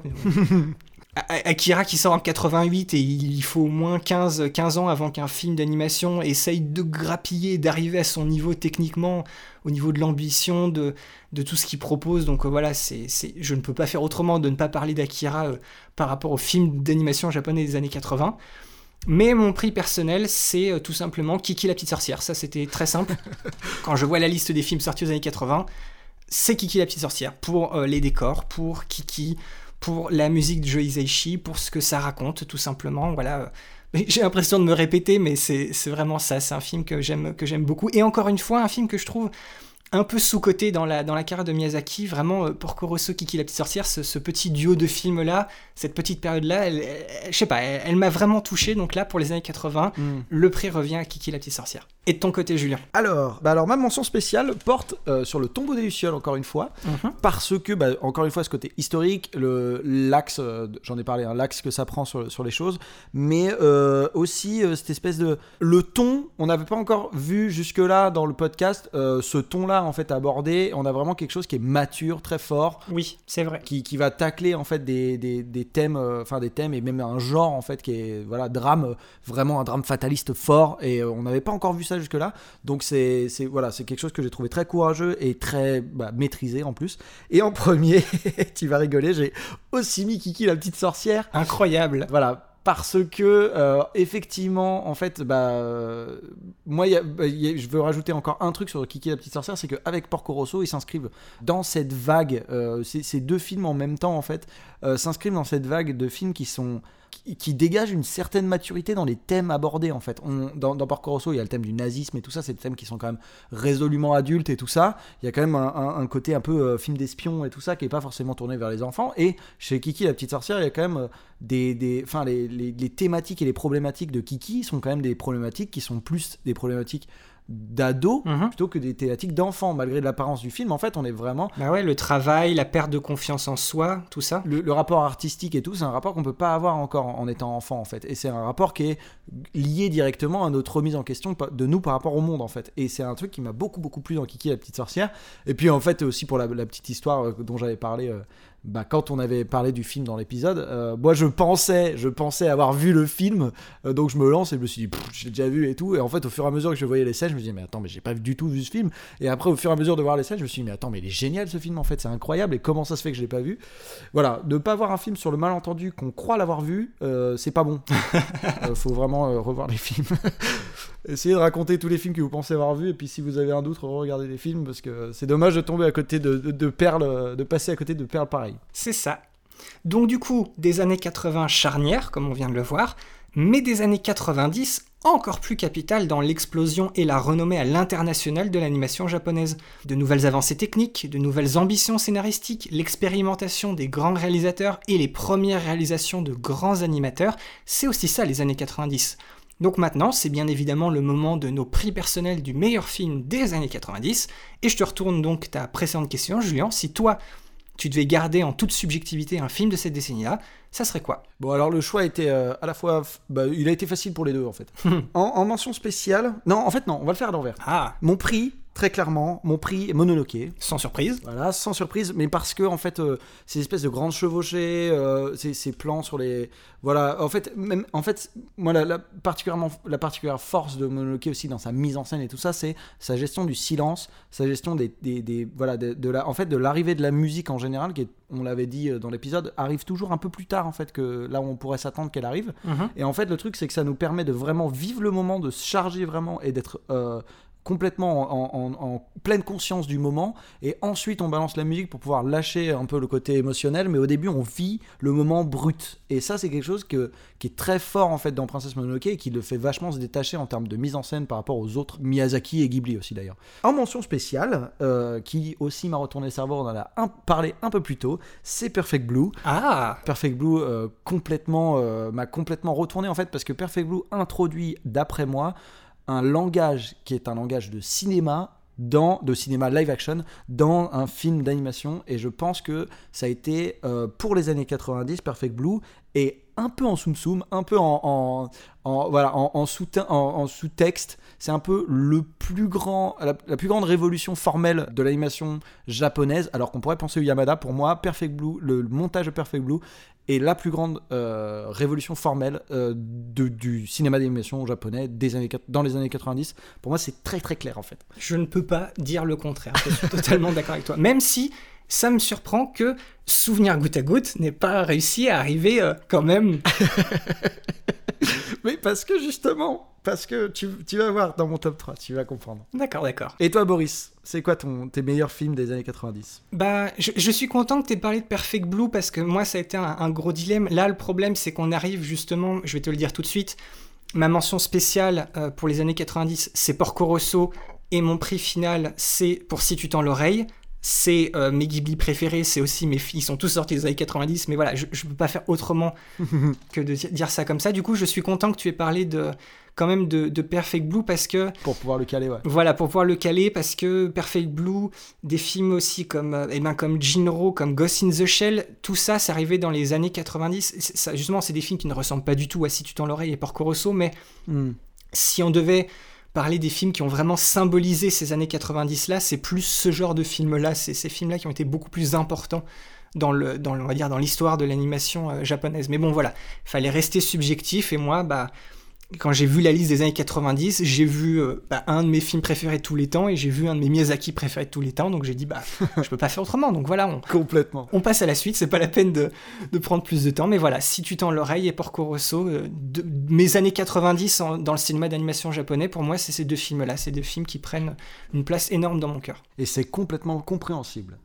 Et du coup, pour terminer cette première partie d'émission et nos prix Hôtel Adriano personnel, on va pas y passer par quatre chemins. Boris, c'est tout simplement le moment de nous sortir ton top 3 personnel du 20e siècle. Alors Julien, tu ne vas être absolument pas surpris, puisque c'est tout simplement du numéro 3 au numéro 1, Kiki la petite sorcière, Porco Rosso, et si tu tends l'oreille. Voilà, je vais pas, je vais pas en rajouter plus. Tout, j'ai déjà tout expliqué avant. Voilà, ces trois, ces trois films-là au XXe siècle, c'est personnellement, je peux pas. Voilà, c'est mon, c'est mon classement. Ces, trois films-là, ils sont tellement importants à mes yeux, je les aime tellement. Donc euh, voilà, c'est, c'est dans cet ordre-là que je les mets. Donc euh, voilà, Kiki la petite sorcière, Porco Rosso, et si tu tends l'oreille. Sans surprise donc. Sans aucune surprise. Mais tu vas voir que moi, je vais pas beaucoup te surprendre non plus. D'accord, et ben je suis, je suis curieux, j'attends. Mon top 3 va du troisième au dernier. Ah non, non, non, on va faire du premier au, au troisième, parce que justement c'est le troisième qui est un peu plus, euh, voilà, un peu plus euh, funky. On va voir pas du tout en fait. mon premier, Princesse Mononoke, euh, justement, ça c'était, en fait, moi pour moi c'était le, le- mon attente principale de cette première saison du podcast, ce serait que de trouver le, le film qui finalement détrônerait, détrônerait en fait, euh, bah voilà, mon film préféré de tous les temps. Euh, je, je le voulais, puisque bah, Princesse Mononoke, euh, c'est un, amour de jeunesse, effectivement, mais j'ai envie de raviver et de re- revivre, en fait, un truc aussi fort que j'ai vécu avec Princesse Mononoke. C'est pas encore pour maintenant, donc dans je sais que dans cette première, voilà, dans cette première saison, il y a aucun film qui, qui pour moi, égale Princesse Mononoke. Donc ça me, ça me chagrine, mais en même temps, voilà, je suis, je suis tourné vers la suite avec beaucoup de beaucoup d'envie, voilà, beaucoup d'intérêt et tout ça pour, pour finalement trouver celui qui détrônera hein, Princesse Mononoke. C'est un peu mon but euh, avec, aussi avec ce podcast. En deuxième, Perfect Blue. Ah Voilà, parce que Perfect Blue en fait a été pour moi genre un peu la grosse claque Wow. euh, aussi euh, en soi euh, bah, voilà, de, de- de cette saison et du coup qui vient détrôner Souvenir goutte à goutte qui arrive Mhm. voilà, ça, ça a été ma plus grosse surprise et quelque chose qui est très très proche de mon cœur en fait et qui m'a touché particulièrement fort à l'intérieur. Mais Perfect Blue, le tour de force que c'est, vient complètement genre un petit peu pousser Perfect Blue sur euh, souvenir goutte à goutte sur le côté et se dire attends excuse-moi je m'installe là parce que moi je vaux le coup. Euh, c'est un, film un peu no name quand il est arrivé quoi dans le paysage, mais c'est un film qui a voilà qui a su mettre en respect euh, tout le monde en fait. Ah, c'est c'est cool parce que tu veux que je te dise, tu m'aurais demandé l'année dernière, avant même qu'on commence notre émission, de me faire un, de te faire un top 3 du 20e siècle. Le mien n'aurait absolument pas bougé. C'était quelque chose qui était déjà écrit dans le marbre. Et je suis content que toi, il y en ait certains, bah, que les films, que certains films que tu as découverts grâce à notre émission, qui soient arrivés à être marqués à ce point-là. Moi, ça me, ça me fait, ça me fait beaucoup de plaisir. Je suis très content que t'avoir proposé des, des films justement qui ont réussi à te, à te marquer. Je- tu vois, Souvenir goutte à goutte, euh, je, je me doutais que tu l'avais pas vu puisque c'est pas un des Takahata les, les plus connus. C'est- criminel à quel point ce film est, est sous-côté. Tu ne diras sûrement pas le contraire. mais, mais tu vois, sachant qu'on parlait souvent de, de Paprika et de Satoshi Kon, je pensais que Perfect Blue tu l'avais vu, donc je suis content que tu l'aies découvert et, et de voir qu'il t'a autant marqué. Voilà, ça me, ça, me, ça, ça me rassure et ça me dit, voilà, Julien. Et ce qui est cool, c'est que tu vas, tu vas avoir des surprises parce que si tu as vu Paprika mais tu n'as pas vu du coup les autres Satoshi Kon Non, à part euh, Paprika c'est tout. eh ben quand je vois ta réaction par rapport à Perfect Blue Julien on, on en discutera à la fin du podcast mais on va parler d'un autre film de Satoshi Kon qui s'appelle Millennium Actress et j'ai l'impression que cet épisode sera plus exceptionnel qu'il ne pourrait l'être euh, de base j'ai hâte j'ai tellement hâte Trop trop cool.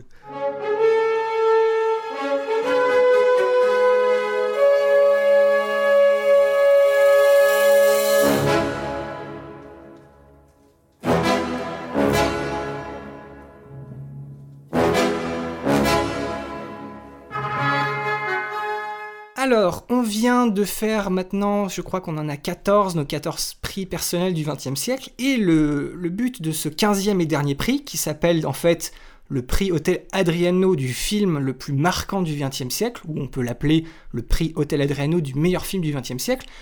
À la base, quand j'avais parlé à Julien de cette émission, je lui avais dit on va tout simplement regarder les films qu'on a le plus cités dans tous nos prix précédents, et forcément il y en a un qui va se dégager, et du coup, automatiquement, il serait sacré, on va dire, film le plus marquant. Idée euh, forte sympathique, mais au final, ce serait un peu euh, anticlimactique d'une certaine manière. Donc je me suis dit, bon, faut trouver une manière de, de, vraiment élire ce film, qu'on se mette d'accord.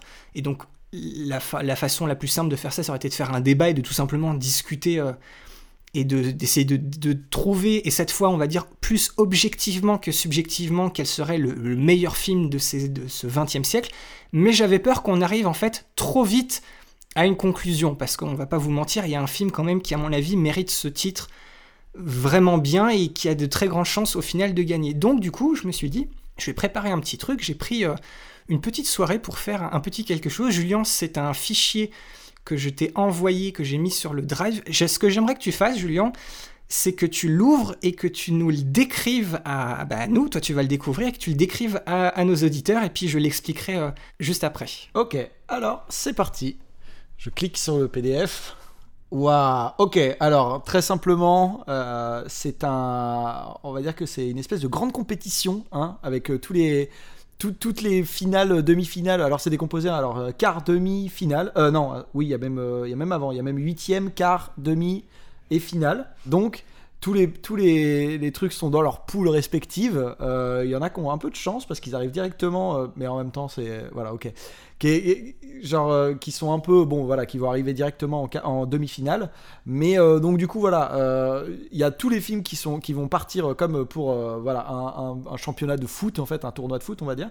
Et ils sont tous rangés par deux. Ils vont, à mon avis, on va devoir bah, déterminer lequel passe en, de- en, quart, lequel passe en demi, lequel passe en. Voilà et on va faire monter les films doucement. Donc il y a tous les films qu'on a vus pendant cette première saison du coup.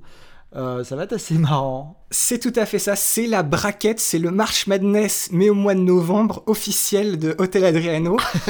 Donc c'est ça, c'est les 29 films qu'on a, qu'on a, dont on a parlé dans notre émission.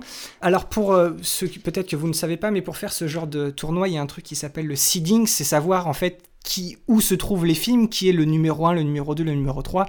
Et en fait, ça c'est, on, on fait ça généralement pour éviter que les, meilleurs films, on va dire, ne s'affrontent pas dès les premières phases de poule, entre guillemets. Donc en fait, pour faire le seeding de, ce- de cette braquette, de cette espèce de tournoi, c'est marqué en fait tout en bas à, la fin de la liste de, tous nos films.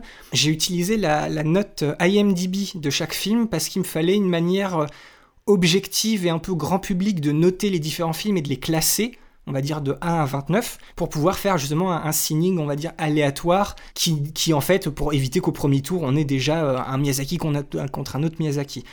Et donc du coup, ça nous donne un, bah ouais, un très joli tournoi. Et Julien, tu as tout à fait, tu as tout à fait deviné. Maintenant, le truc, c'est qu'on va se faire ça euh, combat par combat. Et là, ça va être objectif. On va devoir vraiment réfléchir. Ça va être tellement simple au début et tellement difficile à la fin, ça va être horrible. Exactement. On va, on va réfléchir à tout ça. On va tâcher d'être objectif. Là, on va devoir laisser nos sentiments de côté et vraiment faire passer à chaque fois bah, le meilleur film pour bah, accoucher du, film qui aura le droit du titre Hotel Adriano, euh, meilleur film d'animation japonais du XXe siècle. Alors ce, visuel-là, cette braquette-là, je, je mettrai le, le visuel fini avec nos résultats en ligne. Je pense que je le mettrai le lendemain de la sortie de notre épisode, donc ce sera un jeudi.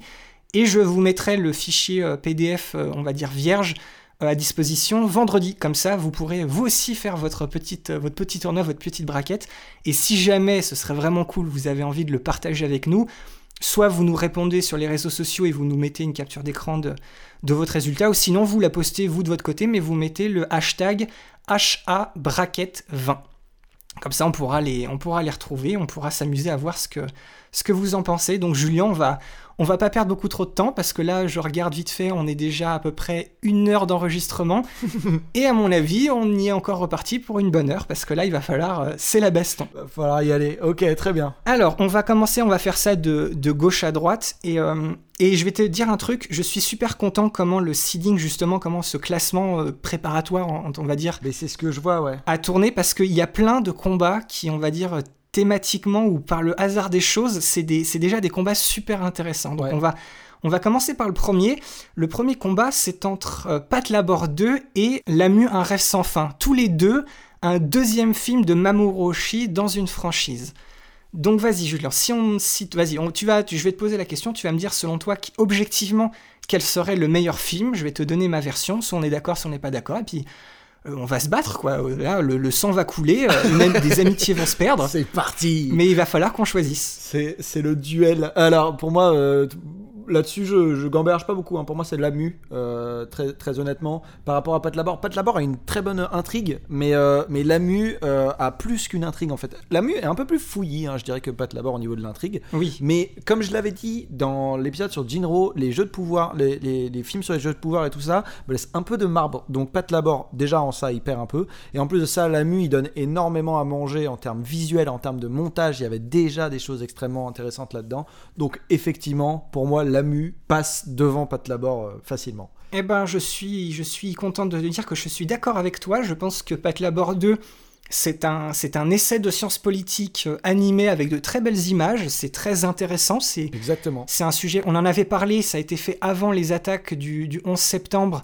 Et pourtant, ça te parle d'un climat qui est très semblable à ça. Donc, ce qui prouve encore que Mamoru Oshii, c'est, c'est un visionnaire, quoi. Mm. Mais si je devais garder un film qui soit sympa à regarder, qui a changé pas mal de choses, comme on l'a dit, par rapport au fait que ce soit le, le tout premier film qui joue avec les boucles temporelles, enfin, c'est incroyable. Donc oui, moi je suis d'accord avec toi et je fais passer, euh, je fais passer Lamu devant. Parfait. Je le note parce que moi j'ai ce bout de papier là, cette, cette braquette, je l'ai imprimé juste à côté de moi et je fais ça vite fait au crayon papier et je, comme je vous l'ai dit, je vous partagerai la, la version finale plus tard après la sortie de cet épisode, mais pas à la sortie de l'épisode tout de suite pour pas que vous soyez trop euh, spoilés, pour que vous puissiez- vous puissiez euh, découvrir l'épisode, on va dire, avant de voir ce, ce visuel-là. Et le prochain combat, encore une fois, les choses sont bien, c'est deux films qui parlent de musique. On a Si tu tends l'oreille face à Gauche le violoncelliste. Et Julien, fais attention à ce que tu répètes parce que j'ai dit qu'on mettait nos sentiments de côté, mais il y a quand même un film qui est bien meilleur que l'autre. Non mais là, bi- bien évidemment, en fait, ces premiers matchs, je pense qu'ils vont être assez pliés, pliés assez vite. hein. Je vais te dire, Julien, je vais te dire, de l'autre côté de la braquette, ne le regarde pas, mais il y en a deux, il y en a un ou deux Oui. euh, de tête. Non, il y en a surtout un. C'est dans les tours d'après où ça va être un peu plus compliqué, mais dans le tour d'après, il y en a un où moi, en tout cas, il va me faire beaucoup mal et pour moi, ça va être très difficile de choisir. Mais bref, on, va y arriver, on va y arriver. Alors, euh, bah, pour moi, c'est si tu tends l'oreille hein, entre euh, si tu tends l'oreille gauche. Gauchou, euh, c'est vraiment pour moi le, film qui a pâti un peu de, son, bah voilà, de, de l'inexpérience de son réalisateur et aussi bah, de l'âge qu'il a en fait. Effectivement, il y a cette scène du chat dont j'ai parlé, qui est incroyable et qui, genre, si il y avait que des scènes du chat dans Gauchou, que des scènes au niveau du chat, effectivement, peut-être qu'il arriverait à, à- à- à- à, voilà, à être en compétition avec Si tu tends l'oreille, mais là, pour le coup, il se fait écraser par, euh, par le chef-d'œuvre hein, que qu'est Si tu tends l'oreille. Donc, euh, clairement, voilà, pour moi, c'est Si tu tends l'oreille sans, sans équivoque. Je ne vais pas dire le contraire non plus. Prochain combat. Alors là, cette fois, il n'y a pas vraiment de, de thématique. C'est deux films qui sont quand même ambitieux, chacun à leur manière. Nous avons Ghost in the Shell contre L'épée de Camus. Alors, bah là, très, très simplement aussi, hein, encore une fois, euh, Ghost in the Shell, même si encore une fois, on est sur des jeux de pouvoir et euh, tout ça, donc euh, voilà, Ghost in the Shell, c'est très certainement plus tard, il va se faire virer assez vite, malheureusement, même si en termes de- d'œuvres de, pop culture, c'est quelque chose d'assez fort et incroyable, mais malheureusement, bon, malheureusement pour l'épée de Camus, Ghost in the Shell passe devant pour moi, puisque l'univers cyberpunk est incroyable. Et, euh, et on n'a pas, et en fait, on n'a pas fini d'explorer cet, cet univers. J'aimerais bien qu'on aille un peu plus euh, là-dedans, d'ailleurs. Oui, bah normalement, prochaine saison, saison 2, je, je veux pas trop être en avance par rapport à ce qu'on va raconter à la fin, mais on va avoir le deuxième film, Ghost in the Shell, on va avoir Innocence, Tout à fait. donc on va pouvoir y retourner euh, assez vite. Alors, on continue à descendre, et là, nous avons un nouveau combat assez intéressant. Nous avons le premier film d'Isao Takahata, le film avec un héros qui est un peu une sorte de le, le monde lui a dit que c'était lui le héros, c'est que lui, il va devoir gagner. Je parle de Horus, prince du soleil, et nous avons aussi un deuxième film avec cette fois une héroïne qui elle aussi fait euh, l'objet, on va dire, d'une... euh, c'est quoi le mot que je cherche? Une destinée? Voilà, d'une destinée, d'une... il y a une légende, il y a une prophétie, c'est ça que je cherchais, une prophétie qui dit qu'elle va changer les choses. Je parle bien évidemment de Nausicaa de la vallée du vent. Et encore une fois, pour moi, c'est un no match. Oui, bien évidemment, Nausicaa, euh, Nausicaa devant, euh, de très loin. Horus, Horus égale Zelda. hein. Hmm. Euh, Horus est, est, est- est au film d'animation japonaise que Zelda est, comme protagoniste pour, pour les, les- les- les jeux, en fait. C'est que, bon voilà, en fait, euh, c'est pas eux qui créent leur destinée, c'est on leur dit que leur destinée est comme ça, et juste accomplit le truc, et sauve l'univers, quoi. Juste, euh, voilà, tu es l'émissaire qu'on envoie, et c'est tout. Euh, Nausicaa, elle, a une force de volonté et tout ça, donc euh, Nausicaa passe bien évidemment devant. Il n'y a pas de, pas de contest à avoir. Alors, on enchaîne. Là, on a le château de Cagliostro contre mes voisins les Yamada. Nous avons le premier film qui est un peu, euh, euh, pas révolutionné, mais qui s'est approprié les codes, lui aussi, d'une série animée pour le refaire à sa sauce, pour finalement donner peut-être le film le plus connu de toute cette saga. Et de l'autre côté, l'expérience, le, le film où Isao Takahata, d'un niveau, au niveau plastique, au niveau graphique, il s'est lâché, tout en continuant ses thématiques qui lui sont propres. Et pour moi, là, tu vois, c'est un peu plus compliqué. Je vais, je comprends que mes voisins les Yamada, euh, par rapport à l'histoire de l'animation japonaise, justement par rapport au fait où c'est le moment où Takahata va enclencher sur quelque chose de beaucoup plus poussé techniquement, je trouve que le Château de Cagliostro est un meilleur film. Justement, déjà, objectivement, c'est le premier film de Miyazaki, donc déjà, c'est un... Je veux dire, il y a un cachet et qu'il n'est pas mauvais. Et surtout, voilà, le- il donnait un espèce de coup de pied dans la fourmilière de ce qu'étaient les, les normes et les codes d'une série qui ça a tellement bien marché que c'est aujourd'hui voilà le film le plus connu de cette série et que ça a quand même mis en place des choses qu'on va retrouver dans toute sa filmographie. Personnellement, Julien, si tu me posais la question, moi je peut-être je, je ferais passer le château de Cagliostro, même si je comprendrais pourquoi mes voisins les Yamada, il y a, y a moyen qu'ils passent devant. Donc voilà, je j'essaie de rester objectif, je veux avoir ta, ta version des choses avant qu'on décide. Alors, moi, en tout, si je devais mettre mon petit grain subjectif dedans, moi, pour moi, le, mes voisins, les Yamada, a mon éternel respect. Mais celui qui m'a vraiment fait vibrer entre les deux, c'est quand même le château de Cagliostro. Euh, pour moi, j'ai vraiment eu l'impression de vivre une aventure. Il y avait vraiment cet aspect un peu mélancolique slash nostalgique à la fin du château de Cagli- Cagliostro qui m'a vraiment prouvé que j'avais vécu une, histoire et quelque chose. et je m'étais attaché à, ce, qui, se passait et tout. Euh, voilà, rien que pour, euh, l'envolée que c'est, château de Cagliostro passe devant les Yamada, qui m'a euh, m'a un peu les Yamada m'a un peu parfois laissé de marbre, euh, mais c'est comme on en parlait, c'est un peu le côté slice of life qui peut, bah, c'est soit soit ça passe, soit ça casse en fait. Il y a des moments où effectivement, il faut accepter que on n'a pas de connexion avec ce qui se passe, et, euh, et par moments, ça nous touche très fort, euh, comme euh, souvenir goutte à goutte, incroyable. le truc c'est ça, c'est que le château de Cagliostro, lui, il y a, y a un récit derrière. Exactement. Il y a cette volonté de raconter quelque chose, donc Puis rien que pour la, la course poursuite du début, c'est ok. Donc voilà, le château de Cagliostro avance. Prochain combat, encore un no match malheureusement, et là Julien, je, je- tu ne pourras pas dire le contraire, sinon je, je quitte cette émission, on arrête tout. Nous avons Porco Rosso contre euh, l'anthologie Mani Mani, les histoires du labyrinthe. Bon, je pense que tu peux le dire pour moi, mais euh, Porco Rosso passe devant, euh, bien évidemment. Mani Mani euh, se, se défend pas mal, hein, il, a, il a des atouts, mais Porco Rosso, mais bon, c'était, ce serait criminel de le laisser là, quoi. On est d'accord. Voilà, très simple. On est d'accord, on passe tout de suite, on va, on va à la suite. Et voilà, il n'y a pas besoin de, voilà, fais- faisons la paix avec l'idée que Porco Rosso est un bien meilleur film. Et là, ce combat-là, je l'adore parce que le hasard a fait superbement bien les choses. Les motards. On a Akira contre le film, le premier grand film qui est sorti après Akira, qui n'est rien d'autre qu'un Akira bis, Oui, qui a 5 ans de retard.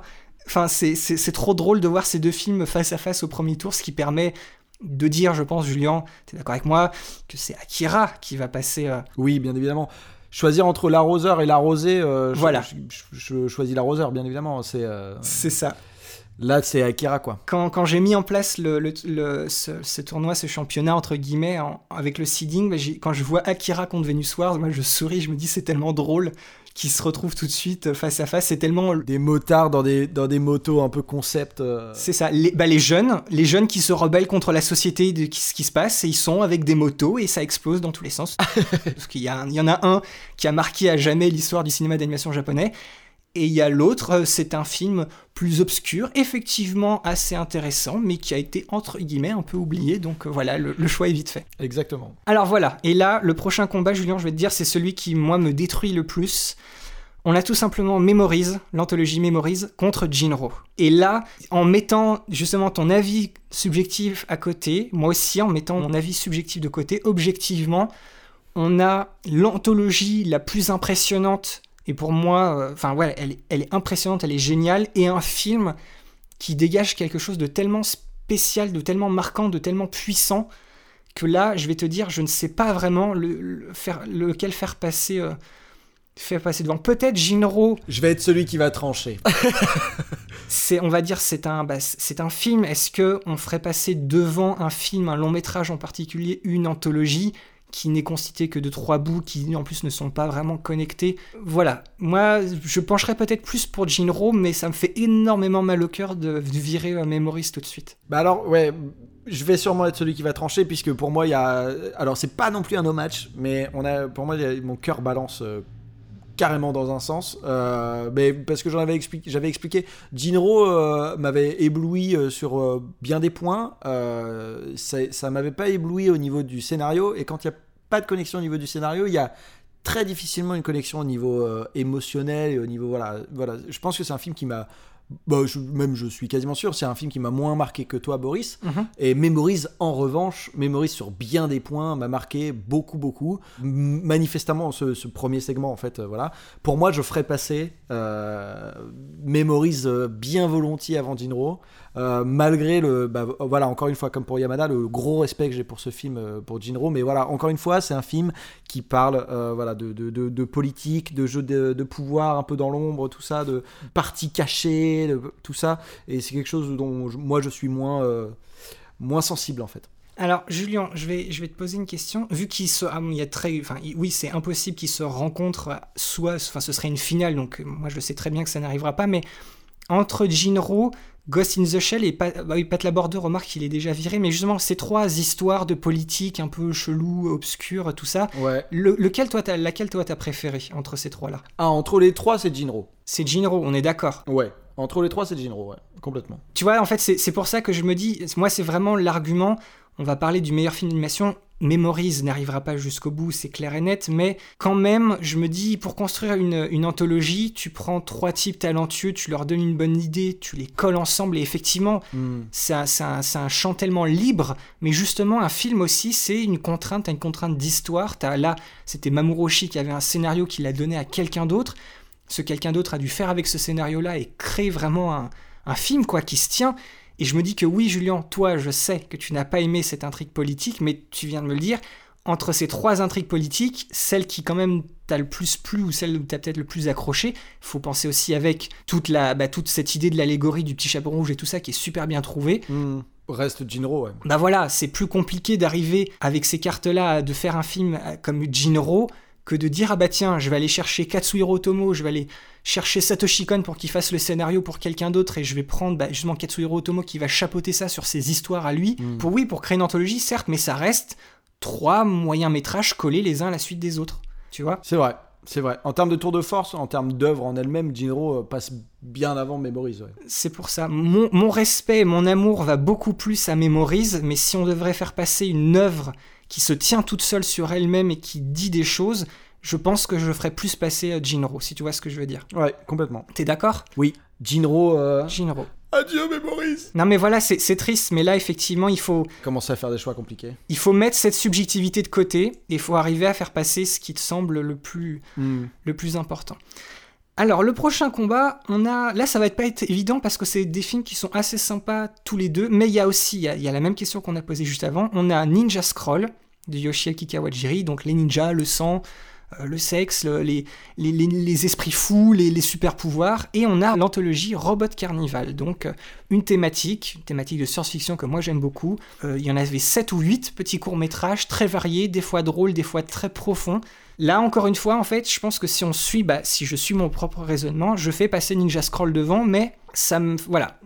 C'est pour cette idée de film. C'est vrai que quand on est arrivé à Ninja Scroll dans, dans Hotel Adreno, c'est vrai que c'était un, pas mal un, un- un rafraîchissement. C'était voilà, ça nous a fait du bien de changer un peu de style et de genre parce que visuellement et thématiquement, tu vas pas dire le contraire, mais c'était radicalement différent quand même. Ah oui, clairement. Ouais. Donc euh, donc voilà, moi je ferais peut-être passer Ninja Scroll, mais c'est pas que l'un ou l'autre, ça me, ça, ça me fait un petit passement au cœur pour pour Robot Carnival, mais là. Je pense que en termes d'anthologie, le problème de Robot Carnival, c'est que cette fois, effectivement, la thématique, c'est tout lié, mais il y a trop à boire et à manger, il y a des choses qui se valent, qui se valent pas. Donc, à la limite, ouais, plus, plus Ninja Scroll. Moi, je suis complètement plus Ninja Scroll euh, pour le coup. Parce que oui, effectivement, Robot Carnival, il y a, à boire et à manger. Et pour moi, j'ai pas tout aimé ce qu'il y avait euh, dans l'assiette euh, que me proposait Robot Carnival. Donc pour moi, Ninja Scroll a été... Bon, effectivement, c'est pas, pas non plus un grand film, mais c'est un film qui est... euh, très divertissant en fait à partir du moment où euh, bah voilà le, côté gore le côté euh, malsain le côté tout ça bah vous rebute pas en fait. Mais c'est vraiment un film si on le prend au deuxième voire au troisième voire au millième degré et, et vraiment sympa en fait à regarder quoi. Mhm, ok, bah, il passe devant. Alors, le prochain combat, comme tu le vois, nous retrouvons le premier film officiel du studio Ghibli, à savoir Le Château dans le ciel, et il fait face à un vieux monsieur dans un lit hospitalisé un peu bizarre et un peu problématique, c'était Rojin Z. le château écrase le pépé Je pense que oui. très clair et net euh, château dans le ciel euh, va euh, passe devant très très rapidement quoi pour moi Rojin Z, il est, il est sympa en plus à mettre en en- dans le contexte avec certains d'autres films qui ont été faits un peu dans la même époque, mais bon, Le Château dans le ciel, ça reste quand même un, un moment plus magique, c'est un plus grand film, c'est plus envoûtant, c'est l'appel à l'aventure, c'est complètement c'est plus ouais, le côté émerveille de, du Château dans le ciel, ça, ça bat un peu le côté réflexion sur la, la gestion des vieilles personnes et tout ça. C'est vrai que c'est Ouais, c'est ça. Et puis c'est peut-être le côté potache aussi de Rojin Z qui, qui nous empêche un peu de, de vraiment connecter et d'en faire une œuvre majeure en fait. Oui. C'est vraiment quelque chose qui se prend pas vraiment au sérieux. C'est, c'est à la fois son atout et à la fois ce qui, ce qui, ce qui fait qu'on peut pas vraiment le prendre trop sérieux et, et qu'on n'est pas face à un grand film en fait. On Voilà. est face à plus une parodie d'une société quoi. Hein. Et puis voilà, objectivement, Le Château dans le ciel, premier film du studio Ghibli. En plus. Et ça, c'est pas, c'est pas rien, quoi. C'est le film qui va asseoir ce studio-là, donc euh, très important. Et là, justement, là, Julien, cette fois, ça va être toi, ça va être ton combat qui va un peu te briser le cœur, puisque nous avons deux films d'Isao Takahata. Nous avons Souvenir goutte à goutte contre Les Tanuki de Pompoko. Non, je peux pas. euh, Ça va être très dur. hein. Euh, pour moi, euh, Ah, t'as vu, c'est compliqué, hein Ouais, là, non, là, c'est- là, ça, c'est un match qui est vraiment très cruel parce que j'adore les deux. Et en fait, comme je l'ai dit encore une fois dans mon top d'avant, là, qu- quand il a fallu choisir un top de, de, voilà, de meilleurs films du studio Ghibli, en fait, en lui-même, euh, j'ai pris Pompoko, en fait, Mhm. euh, devant Souvenir goutte à goutte. Souvenir goutte à goutte, c'est un film qui, pour moi, a tapé très fort subjectivement, euh, voilà, au- enfin, proche de mon cœur, en fait, tout ça. Mais si je le conseille à des gens, si je dois conseiller un film entre les deux aux gens, je dirais bah, c'est bien plus safe de dire Pompoko que de dire Souvenir goutte à goutte. Puisque Souvenir goutte à goutte est un slice of life, et vous connaissez maintenant mon avis sur le slice of life, ça passe ou ça casse. Pompoko en lui-même et en ce qu'il raconte et en son côté divertissant est bien meilleur que Souvenir goutte à goutte. Donc, ça fait mal, mais je mettrais Pompoko devant en fait. Tu ferais passer Pompoko. C'est vrai que moi, j'aurais été plus partant sur le, le Souvenir goutte à goutte, mais ce que tu viens de dire, c'est bien vrai, c'est que il y a, il y a un côté plus... C'est ce que tu avais dit dans ton avis, ton, le côté plus ludique, Exactement. Le fait que c'est aussi le moment où, où Takahata va, va expérimenter, il y a plein de choses qui sont essayées. On retrouve quand même les thématiques écologiques, de protection de la nature et tout ça que faisait passer Takahata, aussi un peu dans Souvenir goutte à goutte avec tout le discours qu'il y avait sur le, sur le bio. Le faux safran, ouais, tout ça. C'est vrai.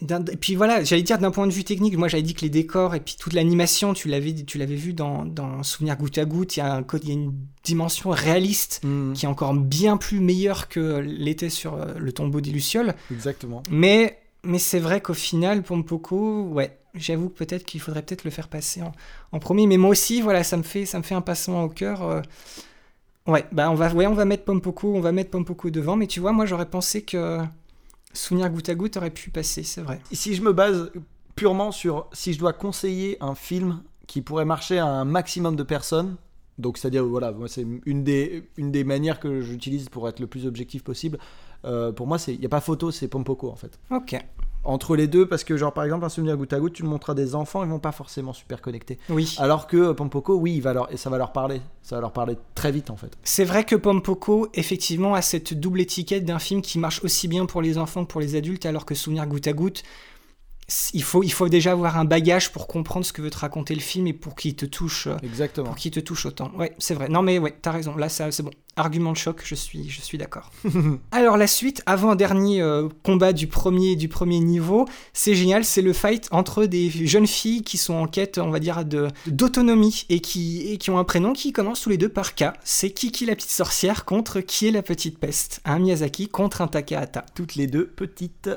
C'est ça. Bon, là-dessus, euh, on est sur un no match, euh, Boris? Kiki, la petite sorcière, passe, Oui, c'est Kiki la petite sorcière. Next. passe devant. Allez, next, c'est parti. Et le dernier combat qui est peut-être avec Akira contre Venus Wars, le plus no match des no match. Ouais. On a tout simplement Perfect Blue contre si tu peux entendre l'océan. Enfin, je peux entendre, c'est pas, c'est je peux entendre l'océan, c'est pas si tu peux entendre. Ouais. Ça veut tout dire si je me souviens même plus du titre. Ouais, voilà. Franchement, c'est, c'est, c'est triste. C'est pas vraiment du jeu, c'est dommage pour lui, parce que face à un Horus, on sait, il serait passé devant, par exemple, mais bon. Euh, voilà, matché contre Perfect Blue, Perfect Blue l'écrase euh, à plat de couture, euh, Perfect Blue, euh, grosse claque de cette fin de, de saison 1. Donc voilà, Perfect Blue passe devant. On ne peut pas faire autrement. Et là, on va passer sur des matchs un peu plus compliqués. Là, ça va, ça va commencer à être un peu plus compliqué. Exactement, parce qu'on passe en, en huitième là de finale. C'est ça, c'est ça. Et donc là, nous avons en fait la, donc le gagnant du premier match qui était Lamu, un rêve sans fin, le deuxième film Lamu. Et là, en fait, vous le verrez sur le visuel, il va se retrouver tout de suite face au tombeau des Lucioles. On n'en a pas parlé parce que quand on fait un, seeding là, justement avec un nombre qui est pas vraiment sympathique, 29 c'est pas un nombre pair, et ben il y a souvent en fait un film qui, techniquement, comme l'a dit Julien, passe déjà, on va dire, le premier tour.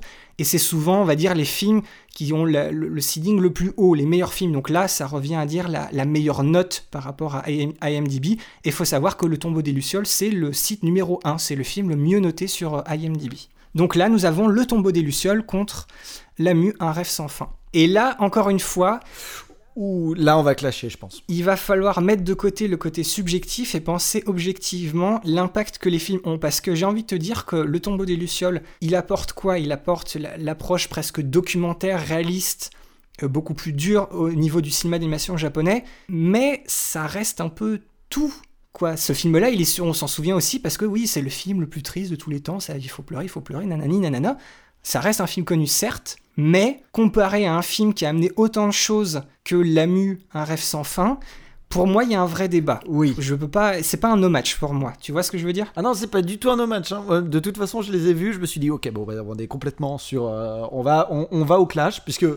Bon, tu fais passer la mue, je fais passer le tombeau du ciel. Euh, mon argument à moi, c'est euh, à quel point. Bah, déjà, alors je- j'en ai parlé juste avant, mais l'angle euh, qui est utilisé pour raconter cette histoire est particulièrement pour moi euh, fort. Et encore une fois, cette, ce, côté du. Voilà, en fait, on raconte non pas un documentaire historique, on raconte la résilience du bonheur face à une situation ab- absolument fatale et, et aussi bah, ce côté euh, dénonciation et un petit peu bah voilà bah, si c'est ça en fait dénonciation des mœurs de guerre qui sont en fait aussi criminelles et meurtrières que euh, que, que et, et liberticides hein, on va dire aussi liberticides que en fait euh, bah voilà le, la guerre elle-même hein, au final Ouais, ouais, ouais, je vois, je vois.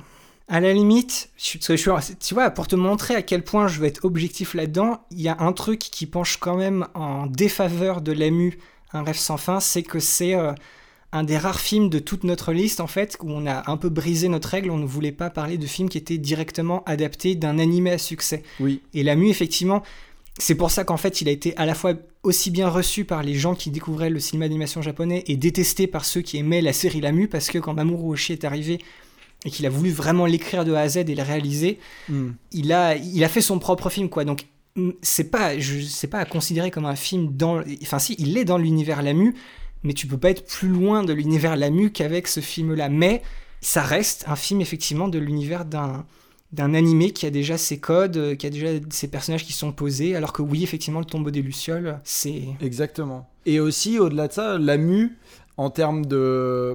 Alors, il a apporté énormément hein, en termes de, voilà, de, de grammaire. C'est la grammaire euh, vraiment euh, bah, de l'histoire et de tout ça, et comment retourner les choses, re- retourner les, bah, les, les- les événements et, complètement surprendre les attentes du spectateur et tout ça. Mais je suis quasiment sûr que si on le match avec d'autres films qui sont réputés du, du classement, qui sont réputés pour ça, il se fait sortir par euh, quasiment tous les autres films euh, comme ça, quoi. Par exemple, je dirais que, bon, à l'autre bout du spectre, hein, euh, Perfect Blue, si Perfect Blue se retrouve le matcher avec la Mu, la Mu a aucune chance de s'en sortir. Ouais, La Mu meurt sur le moment, quoi. sur le champ. sur le champ. Donc c'est là où euh, vraiment il faut. euh, Pour moi, le tombeau du ciel propose quelque chose qui est plus unique dans ce classement globalement que, que la mu. Même si du coup, effectivement, j'enlève pas du tout euh, le tour de force. je lui enlève absolument pas le tour de force qu'il est. euh, la mu, c'est. C'est pour moi, euh, voilà, c'est complètement euh, implacable, quoi. D'accord, bah c'est c'est noté. Je, je, enfin, je m'incline, oui, je, je respecte ce choix et surtout je le comprends, donc moi ça, ça me va. Yes Et là par contre, ça va faire très mal aussi. Ouh là là. On a Si tu tends l'oreille face à Ghost in the Shell. Et là, ça me fait mal parce que Si tu tends l'oreille est un meilleur film, mais Ghost in the Shell a eu un impact un milliard de fois plus énorme que Si tu tends l'oreille. Complètement. Du coup, là, en fait, je ne sais pas, je ne sais pas quel est l'argument le plus, le plus important. Si on s'en tient vraiment au meilleur film, pour moi, c'est si tu tends l'oreille. Le, le scénario de Ghost in the Shell est captivant, les thématiques dont, qui sont proposées sont captivantes,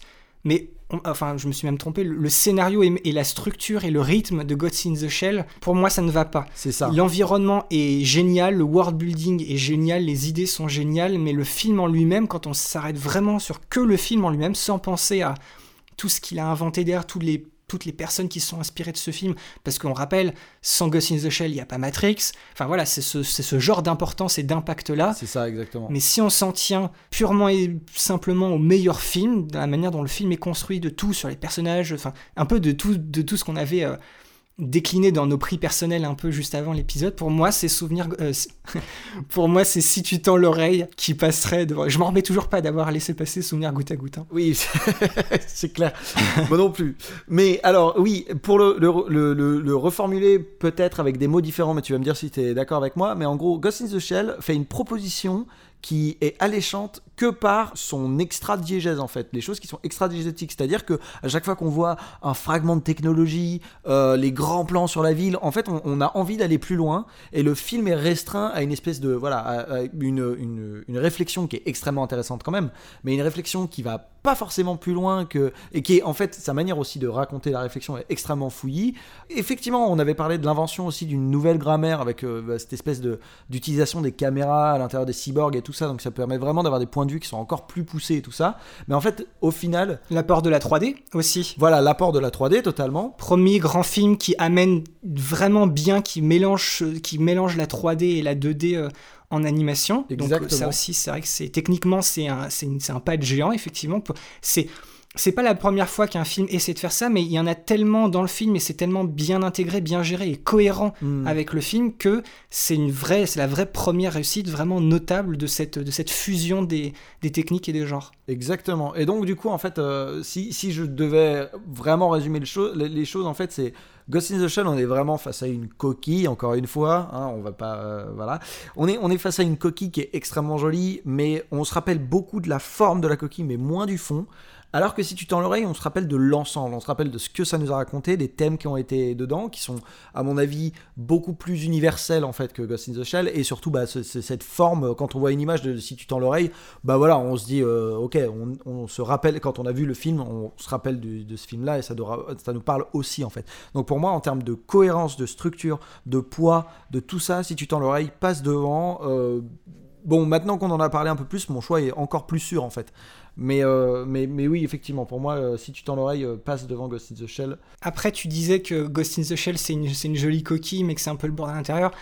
Je pense il faut aussi, aussi repenser à, à, ce, à ce remake et à, à toutes ces, à toutes ces œuvres qui, effectivement, étaient inspirées par Ghost in the Shell, mais qui ne sont pas arrivées à aller aussi loin et aussi profondément que ce que propose Ghost in the Shell. Parce qu'effectivement, Ah oui, bien sûr. Là, là où il y a un problème avec Ghost in the Shell, c'est vraiment la structure du scénario, le film en lui-même, l'histoire du film à l'intérieur, qui, qui est vraiment qui est vraiment pas top. Parce que ce, que ce dont parle le film, les thématiques qu'il soulève, c'est un, un niveau qui est, qui est inédit et c'est- fascinant, c'est captivant. Bien sûr. Mais le problème, c'est ça, c'est que, tu es d'accord avec moi, ils n'ont pas réussi à l'intégrer comme il faut dans un film, dans un récit de cinéma pendant 1h40 Tout à fait.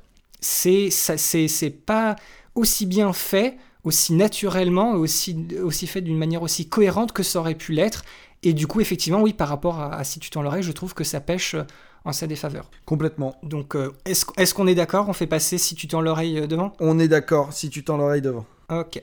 Eh ben, Si tu tends l'oreille.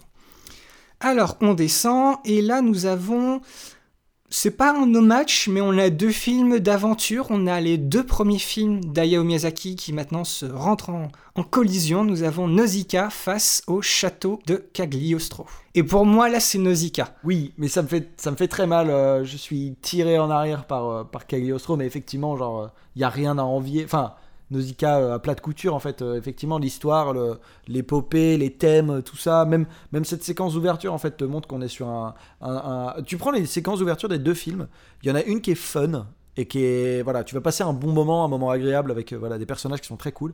Nausicaa tu sens qu'on va parler d'un monde très recherché. Le moi l'ouverture du film me fait penser à Mobius et tout donc en plus de ça, il y a. Bah, en, général, la direction artistique me fait penser à Mobius et à la BD et tout ça. Donc il y a vraiment quelque chose. Nausicaa est un univers qui est profondément plus recherché que le château de Cagliostro et le montre et arrive à l'instar. Euh, oui, si c'est ça, à l'inverse, je veux dire. À l'inverse de, Ghost in the Shell. Euh, justement, te montre un univers incroyable et arrive dedans à avoir euh, une intrigue suffisamment contenue pour faire une histoire qui est digeste et en même temps puiser en fait dans les éléments qui de l'univers qui le compose en fait dans lequel euh, l'histoire s'inscrit. Mais donc, du coup, oui, effectivement, Nausicaa est pour infiniment supérieur au château de Cagliostro dans ce sens-là, en fait. Et puis, encore une fois, si on suit un peu notre logique par rapport à, au précédent combat, le château de Cagliostro reste un film qui est tiré d'une série animée déjà existante. Complètement. Et là, ce qui est encore pire, c'est que face à, face à ça, Nausicaa, c'est une œuvre effectivement déjà pure et dure de Miyazaki, et c'est tiré d'un manga que lui m'a écrit, c'est une histoire inédite, ça a été, ce n'est pas une adaptation par exemple d'un manga ou d'un roman très connu, là c'est encore le degré au-dessus, c'est vraiment son histoire à lui qu'il a, bossé, et encore une fois en plus, les deux premiers tomes du manga Nausicaa étaient sortis lorsqu'il a fait ce film, et quand je vois la suite de l'histoire et les, quatre derniers tomes du manga et quand j'imagine, je rêve de, revoir Miyazaki reprendre ce Nausicaa et d'en faire peut-être même une série qui, qui, fasse cette épopée que je trouve absolument géniale. Ouais, moi euh, j'aime beaucoup Lupin, j'aime beaucoup cet univers de Lupin, mais Nausicaa, le, encore une fois, si on s'en tient au film en lui-même, il est, il est supérieur. Donc pour moi, ouais, il doit, il doit passer. Complètement, je suis totalement d'accord avec toi. Et là, deuxième combat où ça va faire mal et ça va me pincer au cœur parce que là, je mets mon subjectif de côté. On a Porco Rosso face à Akira. Et en toute objectivité, je ne vois pas comment Akira ne passerait pas. Même si je préfère un milliard de fois plus Porco Rosso, Akira, ça a été fait, ça a été fait en 88, quoi. Porco Rosso, ça a été fait 88, 9, 10, 11, 12, 13. Ça a été fait 5 ans après Akira. Et c'est ça qui est ma boule avec Akira, c'est que oui, on n'arrête pas d'en parler effectivement, mais le, truc le plus, le plus captivant, le plus fou avec ce film, c'est que ça a été fait à la fin des années 80. Et, et, même, je veux dire, Jinro, dernier film de notre liste qui est sorti en 1999 techniquement, Akira est, même encore un cran au-dessus. Quoi. Il y a pas, on n'a pas vu un film. Il y, a que peut-être dans Memories justement. Où on arrive à ce niveau avec Magnetic Rose, ouais, bien sûr. Voilà, Magnetic Rose, peut-être qu'il arrive à s'accrocher et, à, taper dans la même, dans la même ligue que Akira, mais y a, pour moi, il n'y a aucun autre film bien sûr. qui arrive à taper, euh, on va dire, aussi fort. Et, certainement pas Porco Rosso, alors que pourtant, c'est un film que je trouve euh, vraiment très bien, mais. Il y a d'autres films de Dayo Miyazaki qui, sur un point technique, qui vont peut-être beaucoup plus aller chercher Akira, euh, qui sont peut-être plus ambitieux dans la mise en scène, qui sont peut-être encore mieux réussis. Donc ça me fait du mal au cœur, mais moi je vois pas comment Akira ne, passerait pas. Alors pour, euh, je vais défendre un peu Porco Rosso. Euh, on est d'accord que Akira passe devant, mais euh, je vais défendre un peu Porco Rosso, même sur le point technique. Je dirais que la scène où Porco Rosso genre vole au-dessus des îles, euh, la représentation de la vitesse et le côté, ça c'est quelque chose déjà que Miyazaki gère particulièrement bien. Hein. Quand on regarde déjà Kiki la petite sorcière quand ils font du vélo, euh, on a l'impression qu'ils vont à Mach 12. Hmm. c'est particulièrement bien fait, même quand elle vole dans la ville au début quand elle arrive, c'est fort.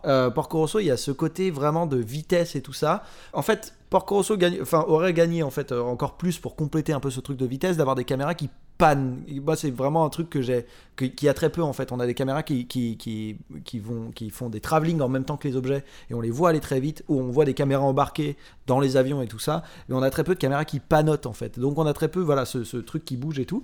Akira fait un peu plus ça. Donc Akira reprend le truc. Mais vraiment, moi, cette scène où tu vois euh, Porco Rosso qui va à fond au-dessus des îles et tout ça, euh, par exemple, je retrouve pas cette sensation de vitesse, notamment dans le, dans le, le- le- comment s'appelle, le, le- la course poursuite du début, quoi. Mhm. On a ce sentiment de vitesse, mais il est, on n'a pas ce sentiment de, de waouh. Ok, il y a des forces qui jouent. On a vraiment le, voilà, les moteurs qui vrombissent, on va à fond et tout ça, et on a vraiment ce côté waouh, on glisse. euh, tout ça. Mais après, bon, c'était pas la même am- am- ambition non plus, quoi. Mais c'est là où tu vois un peu ce que je disais avec mon, mon prix personnel du meilleur réalisateur, c'est que effectivement les films de Miyazaki ils sont géniaux, mais voilà en termes de réalisation, Otomo 5, je le, je le redis encore et toujours, mais 5 ans avant, essaye et réussit à faire tellement plus de choses, tellement des choses qui n'avaient jamais été vues, que voilà, Porco Rosso, c'est c'est pourquoi c'est souvent ces, ces films d'animation où t'imagines qu'il y a une, une, très jolie frame, très longue qui a été créée, où ils font un joli panneau avec la caméra multiplan par-dessus, Hmm. et ils rajoutent par-dessus bah, le- l'animation, les, les cellulotes à l'animation de l'avion et des personnages, mais c'est souvent des longues photos, enfin c'est très souvent dans la longueur, alors que ce qu'a Akira, je trouve, c'est encore plus de la profondeur. Hmm. Tu vois, c'est un truc qui c'est pas de la 3D, mais tu sens c'est encore plus vivant, c'est encore plus dynamique. Il y a, il y tellement beaucoup plus de choses. Et puis voilà, ça a été, enfin, puis voilà, ça a été fait, ça a été fait avant. Et puis, puis voilà, la moto elle est rouge, l'avion il est rouge. Qui- Beau combat. donc euh, voilà, beau combat. Tu, tu as tout dit, Julien. Donc euh, voilà, si, si t'es d'accord, euh, à contre-cœur de mon côté, mais euh, en sachant que ce n'est pas une travestie non plus, c'est Akira qui passe, euh, qui passe devant. Prochain combat, nous avons Jinro contre Princesse Mononoke. Aïe aïe aïe, le sang va couler. Mais c'est tellement prévisible aussi, quoi. Et là, encore une fois, pour moi, d'un point de vue technique, je pense que c'est deux, c'est deux films qui se valent. Mais là, il va falloir réfléchir à par rapport à. Enfin, ce qu'a, ce qu'a Mononoke pour lui, c'est que c'est le film qui va faire exploser Miyazaki à l'international. Hmm. C'est le film qui va l'emmener aux States, donc ça c'est très important. Mais encore une fois, moi, le problème c'est que toi, c'est ce que t'as pas franchement trop aimé, mais thématiquement, ce que soulève le film, ce que soulève Jinro, on... Enfin, remarque, tu me diras aussi dans Mononoke, t'as tout le, le discours sur la nature, mais comme comme c'est dans la continuité de Nausicaa, on peut pas dire que c'est vraiment nouveau. Remarque, Jinro aussi, c'est pas nouveau puisque c'est dans la continuité pareil de Pat Labor et de Ghost in the Shell. enfin là, c'est compliqué parce que pour moi, c'est deux films qui se valent vraiment. C'est un combat compliqué. Donc là, je sais pas, je ne sais pas vraiment lequel faire passer vraiment devant. Peut-être que là, c'est un peu con parce que c'est joué à, c'est joué à, à un concours de notoriété, mais il se trouve que bon, Miyazaki, il avait un nom plus grand que Hiroyuki Okiura, même si c'était Mamoru Oshii qui était, qui était derrière, mais euh, ouais, voilà, c'est le film qui l'a fait, c'est le film qui l'a fait décoller. C'est, c'est, la bonne raison. C'est pour ça que Princesse Mononoke, c'est un des films d'animation, même tout court, les plus connus. Tu dis Princesse Mononoke à quelqu'un qui n'a jamais entendu euh, les noms Hayao Miyazaki ou même qui s'intéresse au truc du Japon, peut-être que ça, Ouais. ça le sonne déjà, alors que Jinro, bah, c'est clair que c'est clair que non. Dans le, dans le cadre de l'animation japonaise, c'est deux qui se valent, mais après, en tant que film pur et dur. Après, notre braquette, notre concours, notre espèce de, tour, de tournoi, ça reste le meilleur film d'animation japonais. Ouais. On ne doit pas vraiment réfléchir avec les autres films d'animation. On reste vraiment au Japon, quoi. Ouais, moi, bon, moi, forcément, pour le coup, euh, Mononoke passe devant, mais pour, Oui. pour plein d'autres choses, c'est parce qu'il y a un facteur humain que je retrouve dans Mononoke que je retrouve pas dans Jinro, quoi. Genre, par exemple, il y a des personnages que je sais dans Jinro que je vais oublier, autant que ce soit par leur écriture que par leur euh, direction artistique. Forcément, euh, quand d'un côté on a un truc qui est beaucoup plus réaliste que l'autre, euh, forcément, c'est le côté pas réaliste qui gagne puisqu'il a une liberté plus forte. Oui. Mais en même temps, c'est ce qui fait aussi euh, bah, son, sa force. Quoi. On a beaucoup plus de couleurs dans Mononoke, on a beaucoup plus de personnages hauts en couleurs aussi. On a voilà, ces moments-là, euh, euh, on a ce travail. On a, bon, on a, les musiques, mettons de côté parce que un- un- invoquer Isaichi, c'est limite pas du jeu en fait. Enfin, si on balance, voilà, c'est moi c'est pour ça que les musiques, effectivement, ok, mais ça, ça rentre pas en fait dans le truc. Mais vraiment juste, mais justement aussi ce côté. Et c'est marrant parce que les deux se rejoignent un petit peu là-dessus, mais euh, utiliser ce côté genre vraiment brut de on est dans la scène et on travaille aussi beaucoup le son d'ambiance euh, tout ça pour vraiment avoir une scène brute euh, c'est quelque chose qui est très fort et qui touche avec moi très fort chez Mononoke parce qu'on a une, plus grande diversité encore une fois dû au fait qu'on n'est pas dans un, un setting qui est vraiment très naturel en fait enfin très réaliste et en plus de ça qui est historique. Donc par exemple quand j'entends le son des forges, tout ça, c'est des sons qui sont bah pour moi beaucoup plus forts que le son des égouts. Tu vois par exemple, j'utilise ça bien évidemment parce que je suis biaisé et que je veux descendre un peu Jinro, mais mais même le, le son de la fête foraine euh, me parle moins que le son des forges par exemple, tu vois. T'as as raison. Il y a peut-être une, ambition. C'est une ambition différente, mais c'est une ambition qui est plus grande, qui est plus compliquée à mettre en place puisque c'est du fantastique. Et, et à la limite, toi, tu vois, t'as as touché un point qui est vraiment pas mal, c'est qu'au niveau des personnages, dans la manière dont ils sont, dont ils sont traités, le cara design, enfin, c'est vrai que les personnages de Princesse Mononoke sont beaucoup plus mémorables que les personnages de, de Jinro, même si les, les rapports et les thématiques qui sont soulevés dans Jinro, je les trouve plus Profonde, ouais. plus passionnantes, enfin par rapport à leur place vis-à-vis de la relation avec les personnages, je trouve que c'est peut-être même mieux fait dans Jinro, mais il faut penser aussi, bah voilà, on parle de cinéma d'animation au niveau artistique, euh, peut-être que oui, Princesse Mononoke passe quand même plus, euh, plus... Ouais, ok, bon allez, vas-y, Ma- maintenant que je suis décidé, il faut pas me laisser trop réfléchir, on va, Allez, c'est parti. on va faire passer Princesse Mononoke. Bon, le prochain match, il va être assez simple, hein, je pense. Alors, nous avons Ninja Scroll contre le château dans le ciel. Alors pourquoi tu dis que c'est assez simple? Ben moi je mettrais Château dans le ciel parce que le côté euh, euh, Ni- Ninja Scroll encore une fois j'ai dit quand on le regarde au millième degré et pour moi ça implique aussi d'avoir un certain recul et de pas trop s'investir et donc du coup on perd en en, en gravité mais pas la gravité euh, un peu lourde mais le, le côté euh, d'attache en fait de connexion directe avec le film Mm. Euh, ça demande vraiment de voilà de se détacher un peu du film et de le regarder un peu pour un bah, le- le- l'espèce de nanar qu'il est en fait Mm. et qui mais qui est assumé encore une fois et c'est pour ça qu'on l'aime bien mais mais pour moi oui effectivement c'est pas sur sa qualité de nanar que je pourrais caler enfin Enfin, effectivement, c'est ce qui fait sa valeur, mais pour moi, genre, le, fait qu'un film soit un nanar, ça en fait pas un film euh, extrêmement avec beaucoup de valeur. Alors que Le Château dans le ciel, il y a une réflexion en plus de ça. Bon, après, ça m'énerve un petit peu de, voilà, de, de défendre, parce que là, c'est vrai qu'on défend quand même beaucoup de Miyazaki. Au final, on a fait quand même monter beaucoup de Miyazaki, mais c'est vrai qu'au-delà de ça, si je réfléchis vraiment sur le, C'est difficile de lui dire que non, en fait, voilà. voilà, entre Ninja Scroll et le Château dans le ciel, je sens que le Château dans le ciel, il y a une réflexion en plus de ça de de bah, de lore en fait, de Mm. lore building, de world building. Où il y a vraiment, il y a un passé, il y a un truc. On peut expliquer une histoire plus grande. Ninja Scroll, c'est vraiment genre, ok, on se fight, on, on tape et tout. Il y a des très belles scènes. Oui, c'est un jeu vidéo. Voilà, c'est un jeu vidéo. Et donc, du coup, en, termes- en tant que film, en tant que trame narrative, rien qu'en tant que trame narrative, en fait, entre les deux, en tant que scénario, donc qui est quand même euh, bah, l'ingrédient de base euh, d'un film, en tant que scénario, Château dans le ciel gagne haut la main euh, parce que bah, il raconte quelque chose. Alors que Ninja Scroll, non, il donne uniquement des motivations aux héros Mm. pour ensuite aller casser la gueule à tout le monde. Mais c'est tout, une motivation, c'est tout. Et pour moi, c'est pour ça. Je pense que Ninja Scroll est un. Alors tu vas me dire, c'est très, c'est très spécifique sur le- les mots et le langage, mais je dirais que Ninja Scroll est un film frappant, mais que Le Château dans le ciel est un film marquant. Exactement. Il y a plus de moments qui me marquent dans Le Château dans le ciel que dans Ninja Scroll. Bah, D'ailleurs, il y a un de mes, un de mes prix, un de mes mentions spéciales dans mes prix, un de mes des moments favoris que j'ai dans un film, c'est bah, c'est la découverte du château de la Piuta, donc euh, Le Château dans le ciel. Donc effectivement, pour ça, oui, je, je suis, je te rejoins, je suis d'accord avec, euh, avec toi. On va faire passer Le Château dans le ciel. Le prochain match s'annonce extrêmement dur. Ah, bah c'est boule de poil contre boule de poil. Nous avons Pomme Poco contre la mascotte du studio Ghibli, à savoir mon voisin Totoro.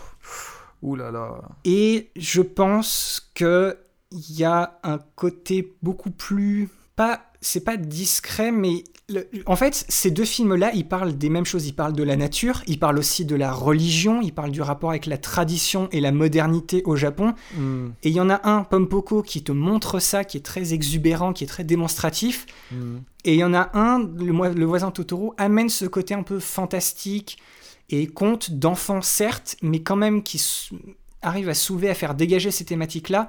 C'est beaucoup plus. C'est c'est mieux construit. Je, je sais pas, moi je ferais, je, je ferais plus passer. euh, Totoro. Ouais. Le, en, termes de, en termes de structure, c'est clair et net pour moi que To- Totoro passe devant Pompoko, puisque Pompoko se perd un peu dans ce côté épopée euh, Oui. euh, qui se passe sur les âges, et se perd et ça crée aussi son identité, mais c'est un peu ce qui crée un peu la confusion en fait dans le, dans le truc. Après, moi je trouve que Pompoko est, est bien plus amusant à regarder que Totoro. Oui, c'est clair. Euh, j'ai été traversé d'autres choses euh, quand j'ai regardé Totoro, mais c'est vrai que bon, effectivement, euh, moi, je, je- en fait, j'ai envie de te laisser trancher sur celui-là parce que vraiment les deux, euh, disons, qui se rattrape sur des points différents. En fait, j'ai du mal à laisser un partir parce que je me dis, oui, effectivement, lui, il est plus ça. Et je dis, ah, mais l'autre, il est plus ça. Et en fait, les deux s'égalisent beaucoup. Mm. Si tu dis Totoro, je te suis sur Totoro. En fait, vraiment, là pour le coup, j'ai pas. Après, quand on parle, voilà, facteur égal à boule de, de boule de poil, il y en a quand même une qui est beaucoup plus iconique et connue que l'autre. Voilà, en plus, voilà, euh, allons avec Totoro. Le personnage de Totoro en lui-même, le personnage du Chabus aussi, enfin, c'est des choses qui sont rentrées, on va dire, dans l'imaginaire et ça, ça lui donne, ça lui donne peut-être la- l'avantage. Donc moi, je mettrais Totoro. Complètement. Et puis de toute façon, il faut virer Pompoko parce qu'il il a viré mon film fétiche, donc euh, ça suffit à partir de maintenant. Voilà. Takahata s'est bien débattu, mais à, mais à film avec boule de poil, euh, Miyazaki, euh, Miyazaki le fait mieux.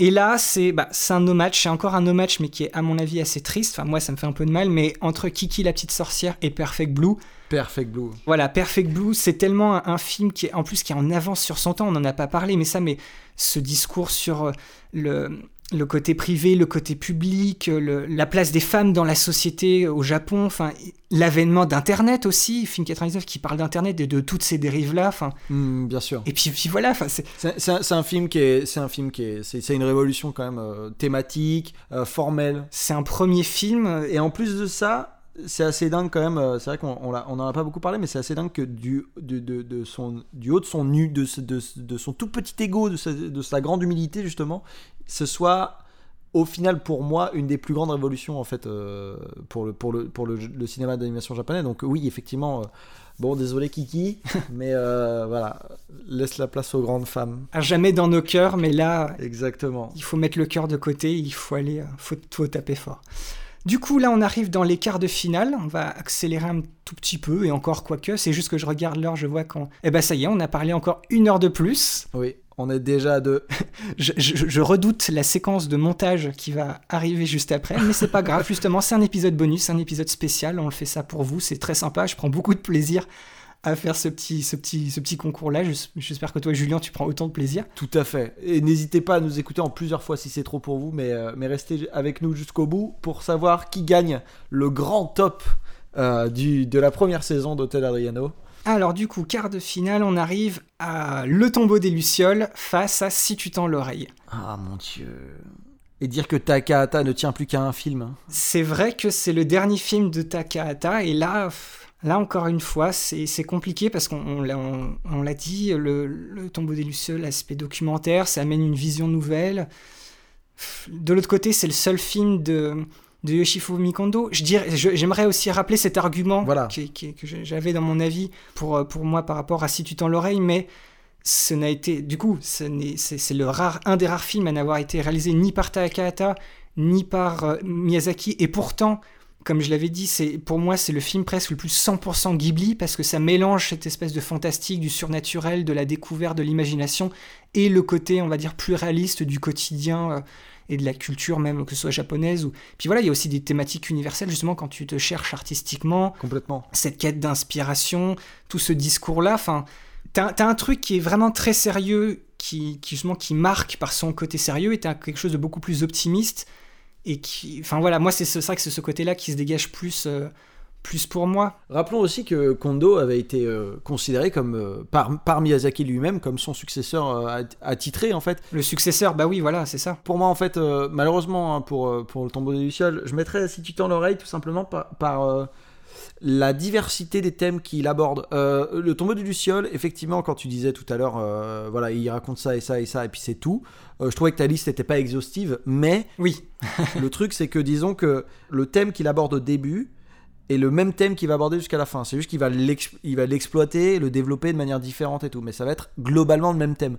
Avec Si tu tends l'oreille, on a plusieurs espèces de storylines et plusieurs espèces de problématiques qui sont, enga- enfin, qui, sont, ouais, qui sont engagées dans le film en fait.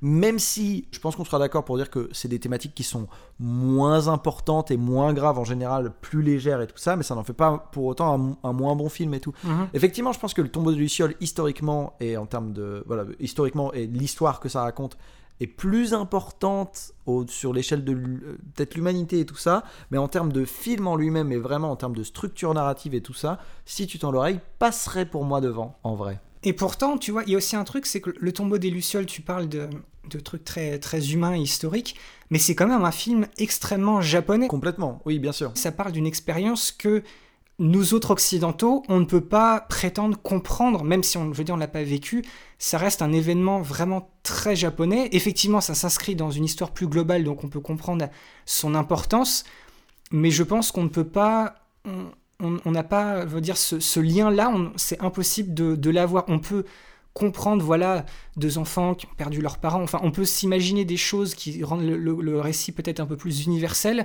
mais ce sur quoi le film se concentre, et c'est ce qui fait sa force aussi, mais ça reste quand même une expérience très japonaise oui, voilà. pour un événement japonais très important, alors que si tu tends l'oreille, c'est beaucoup plus universel, donc forcément beaucoup plus accessible, même si effectivement c'est pas parce que c'est forcément joyeux et tout ça, mais c'est plus oui je trouve que c'est plus accessible en fait. Complètement. Si tu tends l'oreille gagne je pense entre les deux. Qu'est-ce que t'en dis? Bah, moi je vais pas je vais pas dire le contraire mais je ne veux pas je ne veux pas non plus voler quelque chose au tombeau des lucioles parce que je ne l'apprécie pas autant que toi mais voilà faisons cette part d'objectivité puis il faut aller euh, il faut aller jusqu'au bout. Alors ensuite on a Nausicaa contre Akira. Et là c'est pareil le truc je pense que ça va être assez rapide parce que même si j'aime beaucoup Nausicaa encore une fois en termes de film pur et dur Nausicaa est clairement en dessous de Akira. Et comme Akira bat Porco Rosso, moi, Porco Rosso aurait battu Nausicaa. Voilà, c'est ça, en fait. La, logique veut que ce soit Akira qui, qui, passe. Moi, pour, Porco Rosso aurait battu aussi Nausicaa. Donc, pour moi, Akira... Euh, Akira gagne entre Akira et Nausicaa. C'est ça, il est important dans la Kara de Miyazaki pour toute la suite, mais si on s'arrête justement encore une fois que au film et ce qu'il propose, il est, il est en deçà. Bon, là, cette fois, il est plus vieux que Akira, mais il est, il est en deçà de quoi. Donc, je peux pas. Pour moi, c'est, pour moi, c'est Akira. Très bien, Akira. Alors, le prochain, Le Château dans le ciel contre Princesse Mononoke, duel. Bon, alors là. de Miyazaki. Bah là, ça va aller très vite aussi. Ouais, Mononoke gagne rien que pour l'expérience que, Mononoke. Enfin, l'expérience de Miyazaki, la différence d'expérience entre euh, le moment où il a fait Le Château dans le ciel et le moment où il a fait Mononoke. Rien que ça, on est sur la même, le même type de réalisation, mais bon, voilà, Mononoke passe devant. Euh, c'est un match qui aurait été plus compliqué. Bah, encore une fois, c'est un match qui était plus compliqué quand on avait Jinro face à Mononoke. Mais là, pour le coup, Château dans le ciel, on sait tous les deux que c'est pas notre Miyazaki préféré à, pour, de nombreuses raisons. Je pense que Mononoke passe devant, euh, tout simplement, en fait. Princesse Mononoke, film, film plus épique, film plus, plus important, plus impactant, plus... Exactement, avec, avec des, des, des thèmes, rappelez-vous, dans l'épisode sur Mononoke, la, la, section thématique était particulièrement fournie, on avait pas mal de choses qu'on avait abordées, alors que le château dans le ciel, oui, ok, il y avait des choses intéressantes, très intéressantes même, très intéressantes, mais au final, oui, Mononoke passe devant. C'est ça. Largement. Il pourrait y avoir la discussion de quel est le film d'aventure, quel est le meilleur film d'aventure, purement en termes d'aventure. Mhm. Mais c'est vrai que l'approche, l'approche de, de, Princesse Mononoke reprend les thèmes quand même sérieux bah, de toute façon, qui parcourt toute sa, toute sa filmographie et qu'on retrouve aussi dans Le Château dans le ciel. Mais oui, c'est pas, je ne peux pas faire autrement que de faire passer Princesse Mononoke euh, devant. Voilà. Et dernier quart de finale, nous avons Mon voisin Totoro contre Perfect Blue. Mais encore une fois, pas du jeu, quoi. Enfin, malheureusement pour Mon voisin Totoro, pour moi, mais Perfect Blue. Euh, Perfect Blue. Moi, je, je suis d'accord, c'est pas la peine qu'on y passe non plus trop de temps. Demi-finale, qu'on est à gauche, si tu tends l'oreille contre Akira. Bon, là, c'est pour moi, c'est. Je. Ouais, non, Akira passe devant, entre les deux. C'est ça, parce que là, on arrive. Il y a encore ce problème technique, mais après, il y a ce problème d'impact, et là. Très clairement. Euh, tu peux pas. Oui, Akira, tu ne peux pas, tu ne peux pas lutter, quoi. En fait, on a, on a, c'est marrant parce qu'au fur et à mesure du top, je me rends compte qu'on a vraiment ce côté ancienne vague, enfin, vague Ghibli qui est effectivement encore dans les thèmes qui, qui avaient déjà commencé euh, avant, c'est-à-dire aventure, on est dans un autre domaine, on est dans un endroit où les choses sont quand même assez belles, enfin le monde est quand même assez beau au-delà de ça, tu vois, même si bon, y a, on parle d'apocalypse et tout, mais mhm. il y a quand même toujours de l'espoir, toujours des choses, avec une vague qui est quand même profondément tournée vers la noirceur, vers un peu la vraie apocalypse, enfin vraiment le côté... Euh, bah voilà, genre les choses elles, vont mal quoi. Genre il y, a, vraiment la, des, soulèvements des peuples et tout ça. Et puis les gens qui se soulèvent, ils se soulèvent pour leur justice, mais ils le font avec violence et tout ça. C'est quelque chose qu'on. Voilà, c'est des thèmes qui sont nouveaux euh, dans cette euh, décennie. Et au final, c'est des thèmes qui prennent un peu le pas sur les autres euh, thèmes typiques Miyazaki et tout ça. C'est ça. Et encore une fois, c'est peut-être l'information que j'aurais répétée le plus souvent, mais tu parles de cette thématique-là, de ce côté un peu réaction et un peu bipolaire entre, de- dans l'animation japonaise, justement, dans ce qui s'est passé dans les années 80 et ce qui s'est passé dans les années 90 avec cette nouvelle vague, on va dire. Mais voilà, Akira, c'est 1988. Ça reste un film des années 80. Il était en méga avance sur son temps. Ce film-là serait sorti dans les années 90, il aurait été dans son élément, ça aurait été dans la continuation, euh, on va dire, logique de ce qui se passait dans l'animation. Mais voilà, il fait ça en 88 et il met un électrochoc à, à toute une industrie, à toute une manière de, de penser, de proposer des choses avec le médium du cinéma d'animation. Donc euh, Complètement. c'est comme ça. Et du coup, Ce match, quel match dernière demi-finale. Et là, effectivement, c'est c'est très compliqué parce qu'il y a un film qui est peut- techniquement parlant, artistiquement parlant, qui est supérieur. Oui, complètement. En termes d'animation, en termes de voilà, tout ça, C'est ça. Mais en termes de thématique, de mise en scène, de montage, en termes de ce qu'il, enfin voilà, ce qu'il arrive à faire, c'est à la base, on lui a filé les restes de budget du Novea, ce qui, ce qui est ridicule. Et arriver à pondre un film comme Perfect Blue, c'est incroyable, c'est incroyable. Et voilà, et ce film est, est en avant sur ces thématiques. Enfin, c'est un c'est un éclair de génie face à le, face au septième film d'un réalisateur qui, qui a peut-être atteint presque son apex. On verra peut-être ça dans, très bientôt dans la, dans la saison 2, mais entre Princesse Mononoke et, et le voyage de Shiro, c'est les deux, les deux faces d'une même pièce qui sont pour moi l'apex de ce qu'a réussi à faire euh, Hayao Miyazaki. exactement. Donc voilà, on a, on a quelqu'un, pareil, qui débarque, c'est son premier film, qui débarque avec Perfect Blue face à quelqu'un qui en est à son septième film, qui a eu le temps et un budget plus conséquent pour tester des choses, pour voir ce qui marchait, pour toujours aller chercher plus loin. Et donc voilà, là ce qui m'embête c'est que moi je, ferais passer Perfect Blue, mais c'est vrai que ce serait beau de mettre Princesse Mononoke pour cette dichotomie entre le côté sombre et le côté plus... Re- Remarque, tu me diras, Princesse Mononoke c'est pas, le, c'est pas le plus lumineux et c'est pas le plus guiré des films de Miyazaki. C'est pas le plus gay, ouais. C'est c'est même, même un des plus sombres, en vrai. euh. c'est pour moi avec peut-être euh, le, le vent se lève mais le c'est pas le vent se lève c'est pas qu'il est sombre c'est qu'il est un peu il est mélancolique tu vois c'est voilà, un peu quelqu'un qui regarde vers le passé donc bref il faut pas qu'on se mélange avec le futur mais là moi Julien je mettrais Perfect Blue devant je ferais passer Perfect Blue Ben, moi aussi, j'ai envie de faire passer Perfect Blue euh, entre les deux. Puisque, euh, effectivement, euh, si on parle de. un peu de tour de force. En fait, si on, si on fait une espèce de triade entre le contexte, la mise en scène et. Euh, et, les, thèmes abordés, en fait, en, en fait euh, genre, effectivement, on est face à un film qui est mature, qui est nouveau dans ses thèmes. Mononoke est pas forcément nouveau dans ses thèmes. hein. C'est un thème où on sait que c'est un peu bah, la, quintessence de ce que, euh, Miyazaki nous raconte depuis déjà des années, des dizaines d'années. Donc, effectivement, en fait, Perfect Blue, c'est un vent d'air frais qui vient balayer bah, absolument toutes les cartes des films qu'on a ici là sur le plateau. Mm. Euh, et puis même pour mon petit plaisir personnel de mettre Akira face à Perfect Blue, j'ai envie de faire, euh, j'ai envie de faire gagner Perfect Blue. Voilà, et là, on, voilà, on arrive à la, à la finale. Julien, je vais t'avouer, j'aurais pu t'envoyer en message pour pas que les gens croient que ce soit monté ou quoi que ce soit, mais ce, ce- ce petit, ce petit visuel-là, de ce tournoi-là, ça va faire presque un mois qu'il est prêt. Et je l'ai joué dans ma tête, j'ai réfléchi à ce qu'on pouvait voir. Il y, a des, combats qui m'ont surpris, mais, enfin, c'est pas je savais, mais moi, à chaque fois que je l'avais fait, Akira arrivait avec, face à Perfect Blue en finale.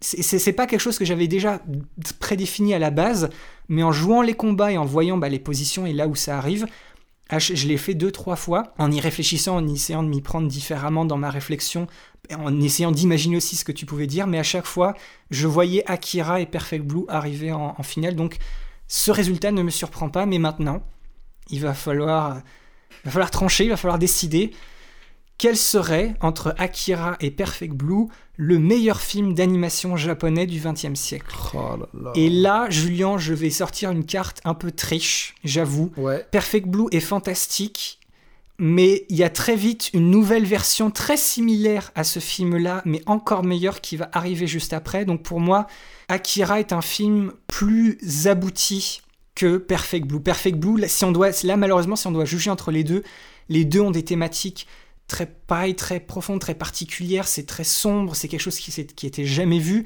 Il- Les deux sont en avance sur leur temps. Il y en a un qui a quand même imaginé les JO de Tokyo de 2020 reportés à cause d'une épidémie d'un virus. Ça se passe vraiment dans le manga Akira, donc ça c'est Hmm. c'est dingue, c'est fou de voir à quel point ça allait, ça allait loin dans le, dans, dans le délire.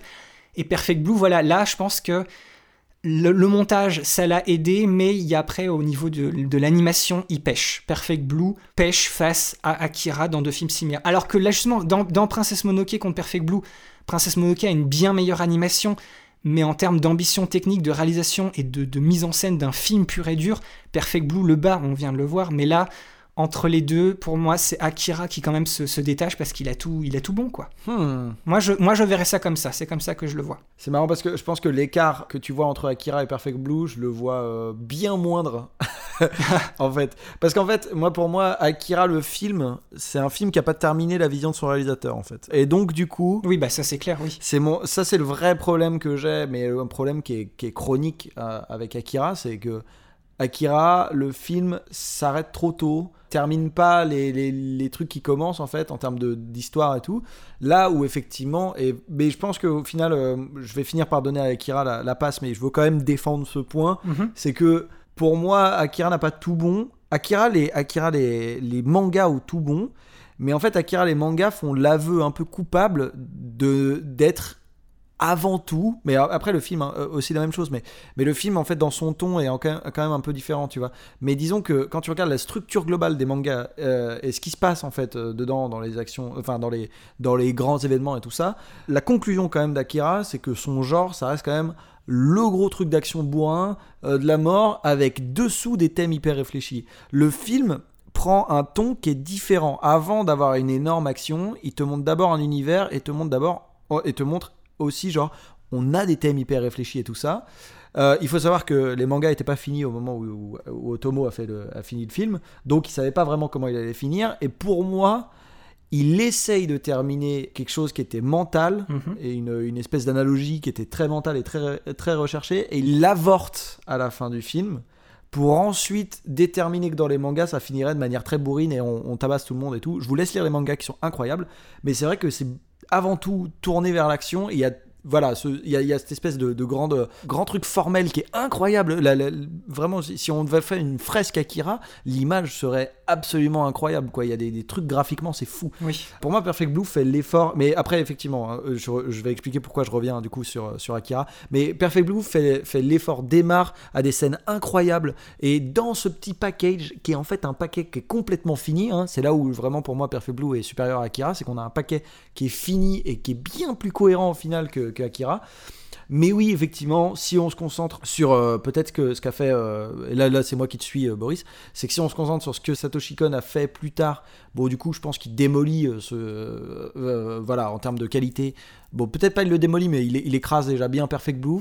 ce serait dommage de mettre peut-être un premier essai qui, au final, on va peut-être se rendre compte, être amené à se rendre compte que bah, c'était un essai un peu, voilà, c'était un essai qui est bon, une œuvre qui est, moi que je que je mettrais dans la catégorie chef-d'œuvre hein, euh, Perfect Blue, mais, euh, mais qui est peut-être au final que un pas d'essai en fait pour ce qu'il va faire ensuite Satoshi Kon. Bah, après, bon, j'ai vu Paprika, donc oui, effectivement que Perfect Blue est un pas d'essai, mais c'est pas les mêmes thèmes là.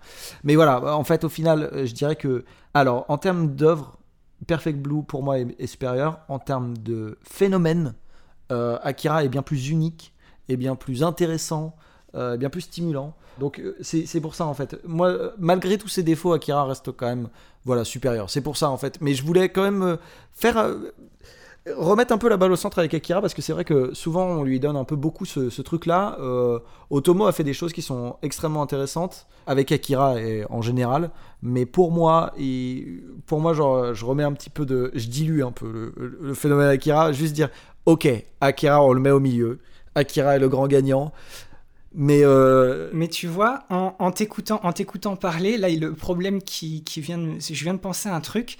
C'est vrai que j'essaye de garder, tu vois, ce que tu parlais souvent du, tu parles beaucoup du manga. Et je me dis, ah, Julien, il faut, il faut vraiment se concentrer sur le film en lui-même. ouais. Mais d'un côté, si on, vu que Perfect Blue est aussi l'adaptation d'un roman, alors pas d'un manga certes, mais d'un roman, Mhm. Là, par contre, il y a un truc qui se dégage, c'est que Perfect Blue explose totalement. Enfin, c'est une meilleure version du roman originel. oui, il magnifie le roman ouais. Voilà, et Magnifi va, va tellement plus loin que le, et le transcende ouais, même. voilà, Mhm. que, ce, que, ce, que ce roman qui avait été jugé par Satoshi Kon lui-même comme un truc pas assez intéressant, où il n'y avait pas un bon film à faire derrière. Complètement. Donc il a pris les choses en main, il a pris le matériau de base et il a fait son propre truc et il a accouché de Perfect Blue. Alors que Akira, justement, effectivement, le manga n'était pas terminé, mais le manga reste supérieur à la- au film d'animation. Donc là, Perfect Blue est peut-être meilleur dans ce, Dans sa, dans sa qualité d'adaptation, ouais. donc en fait, c'est c'est là où je me dis, il faut vraiment rester sur notre, notre tournoi. C'est le tournoi du meilleur film d'animation japonais. Donc si on se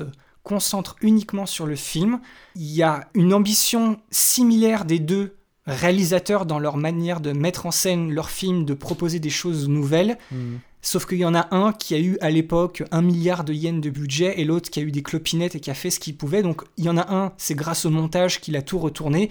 Et l'autre, c'était avec bah, l'animation, le jeu des lumières, la création de nouvelles couleurs. Enfin, Complètement. il- forcément, Akira partait déjà, on va dire, un peu plus. partait déjà gagnant parce qu'il avait plus les moyens et il ne s'est pas raté. On lui a pas donné des moyens. Il, s'en- Complètement, oui, c'est ça, ouais. il- il n'a pas réussi, on va dire, à se rater avec tout l'argent qu'on lui a donné. Il l'a mis à profit. C'est ça. Et il a accouché d'un truc qui est quand même vraiment très solide. Il y a vraiment rien qui est raté. Incroyable, ouais. Alors que voilà, Perfect Blue, le montage est génial, mais il y a plein de moments où tu vois que l'animation, c'est presque une image fixe avec juste les lèvres qui bougent ou les personnages qui tremblotent un peu. Mm. Et ça, c'est pas forcément dû à Satoshi Kon, mais c'est c'est dû au fait qu'il n'avait pas beaucoup de budget. Donc, il a trouvé une autre manière plus intelligente, plus maligne et plus, et plus presque même impressionnante de, de, de fait de rendre son film encore meilleur qu'il aurait pu l'être à la base en partant pas avec la meilleure main. Ouais, ouais, complètement. Et il, il fait voilà et c'est ça et il fait un meilleur film que le bouquin d'origine mais voilà Akira c'est c'est pas aussi bien que le manga mais si on s'arrête au film lui-même Mm. il y en a un qui est quand même meilleur et, en- et encore une fois ce sera à mon avis on va déclarer Akira gagnant mais Akira 1988 Perfect Blue 1998 il y a 10 ans qui s'écartent ces films Ouais, et, et en fait c'est ça ça c'est le plus gros point bonus que pouvait avoir Akira complètement. c'est qu'il a été fait en 88, il a été fait dans les- à la fin des années 80, alors que tout le monde n'en était pas du tout à ce point-là. Ça a été, c'est pour ça que ça a été un, un électrochoc et que c'est considéré comme un des plus grands films d'animation tout court de tous les temps. Bien sûr. Ça, ça veut bien, ça veut bien dire quelque chose. Donc euh, Perfect Blue, à mon avis, fait un très beau combat. Il a mis quelques, quelques droites, quelques gauches à Akira, mais je pense que si, enfin, tu, tu me diras, Julien, si tu es d'accord avec moi, mais on sacrerait Akira comme le meilleur film d'animation japonais du XXe siècle. C'est Akira qui remporte le prix Hotel Adriano du meilleur film d'animation japonais du XXe siècle. Adjugé, vendu. Adjugé, vendu, absolument. Et en fait, c'est c'est un peu sans rancune aussi pour, euh, pour Satoshi Kon, en fait, Oui. euh, plus que per- pour Perfect Blue, parce que on va le voir, il aura le temps de se rattraper, il aura largement le temps de se rattraper. Donc au final, bon, c'est pas forcément un match qui finit avec beaucoup d'aigreur, quoi. C'est ça. La moitié d'entre eux ont l'air de manifestants anti-gouvernement. Les autres ont l'air d'un mélange de fanatiques religieux et d'amateurs de curiosité. Ils suivent le fugitif et leur nombre grandit. Ô feu de purification, brûle la saleté de notre ville souillée, brûle dans ces flammes nos cœurs contaminés. N'ayez pas peur, purifiez vos corps et vos âmes dans ces flammes. Notre salut est proche, maintenant qu'Akira est venu. Oh, n'ayez pas peur.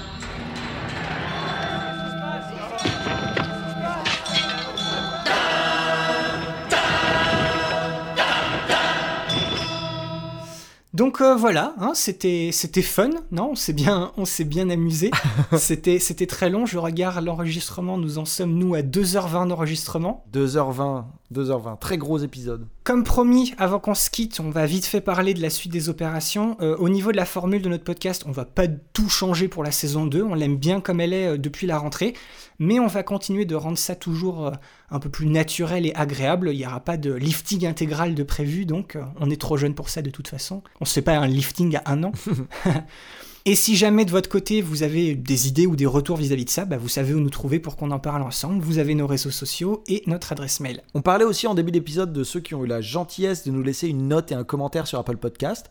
Ce qui serait vraiment cool à la limite, c'est que vous profitiez de la sortie de cet épisode-là, qui clôt notre saison 1, pour nous faire savoir par ce biais-là quel a été votre épisode préféré jusqu'à maintenant, ou même peut-être celui grâce auquel vous avez appris le plus. Un grand merci à vous d'avance si vous jouez le jeu. Et, et sinon, pour ce qui est de la saison 2, on va maintenant s'attaquer aux années 2000, et la bonne nouvelle, c'est qu'il y aura au moins autant d'épisodes que notre saison 1, qui s'étalait, elle, techniquement sur deux décennies. Et quand je regarde, là je l'ai sous les yeux, notre liste de films, Julien, pour ces, ces années 2000, il y a certaines choses qui me mettent pas mal d'étoiles dans les yeux, tu vas me dire ce que t'en penses.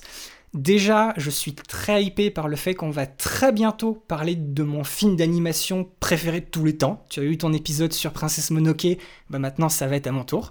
ah bah oui, je, je suppose que c'est le binôme de Princesse Mononoke, hein, à savoir... euh, Le voyage de Shiro, c'est ça. Il va arriver, il va arriver très vite.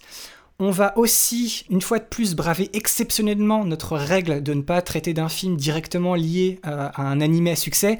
Mais là, je pouvais pas, on pouvait pas passer à côté de l'occasion de parler de cet animé et de ce film-là. Je ne pouvais pas vivre avec. Si tu vois duquel je veux parler, tu me vois pas là, Julien, mais je te fais énormément de clins d'œil très appuyés.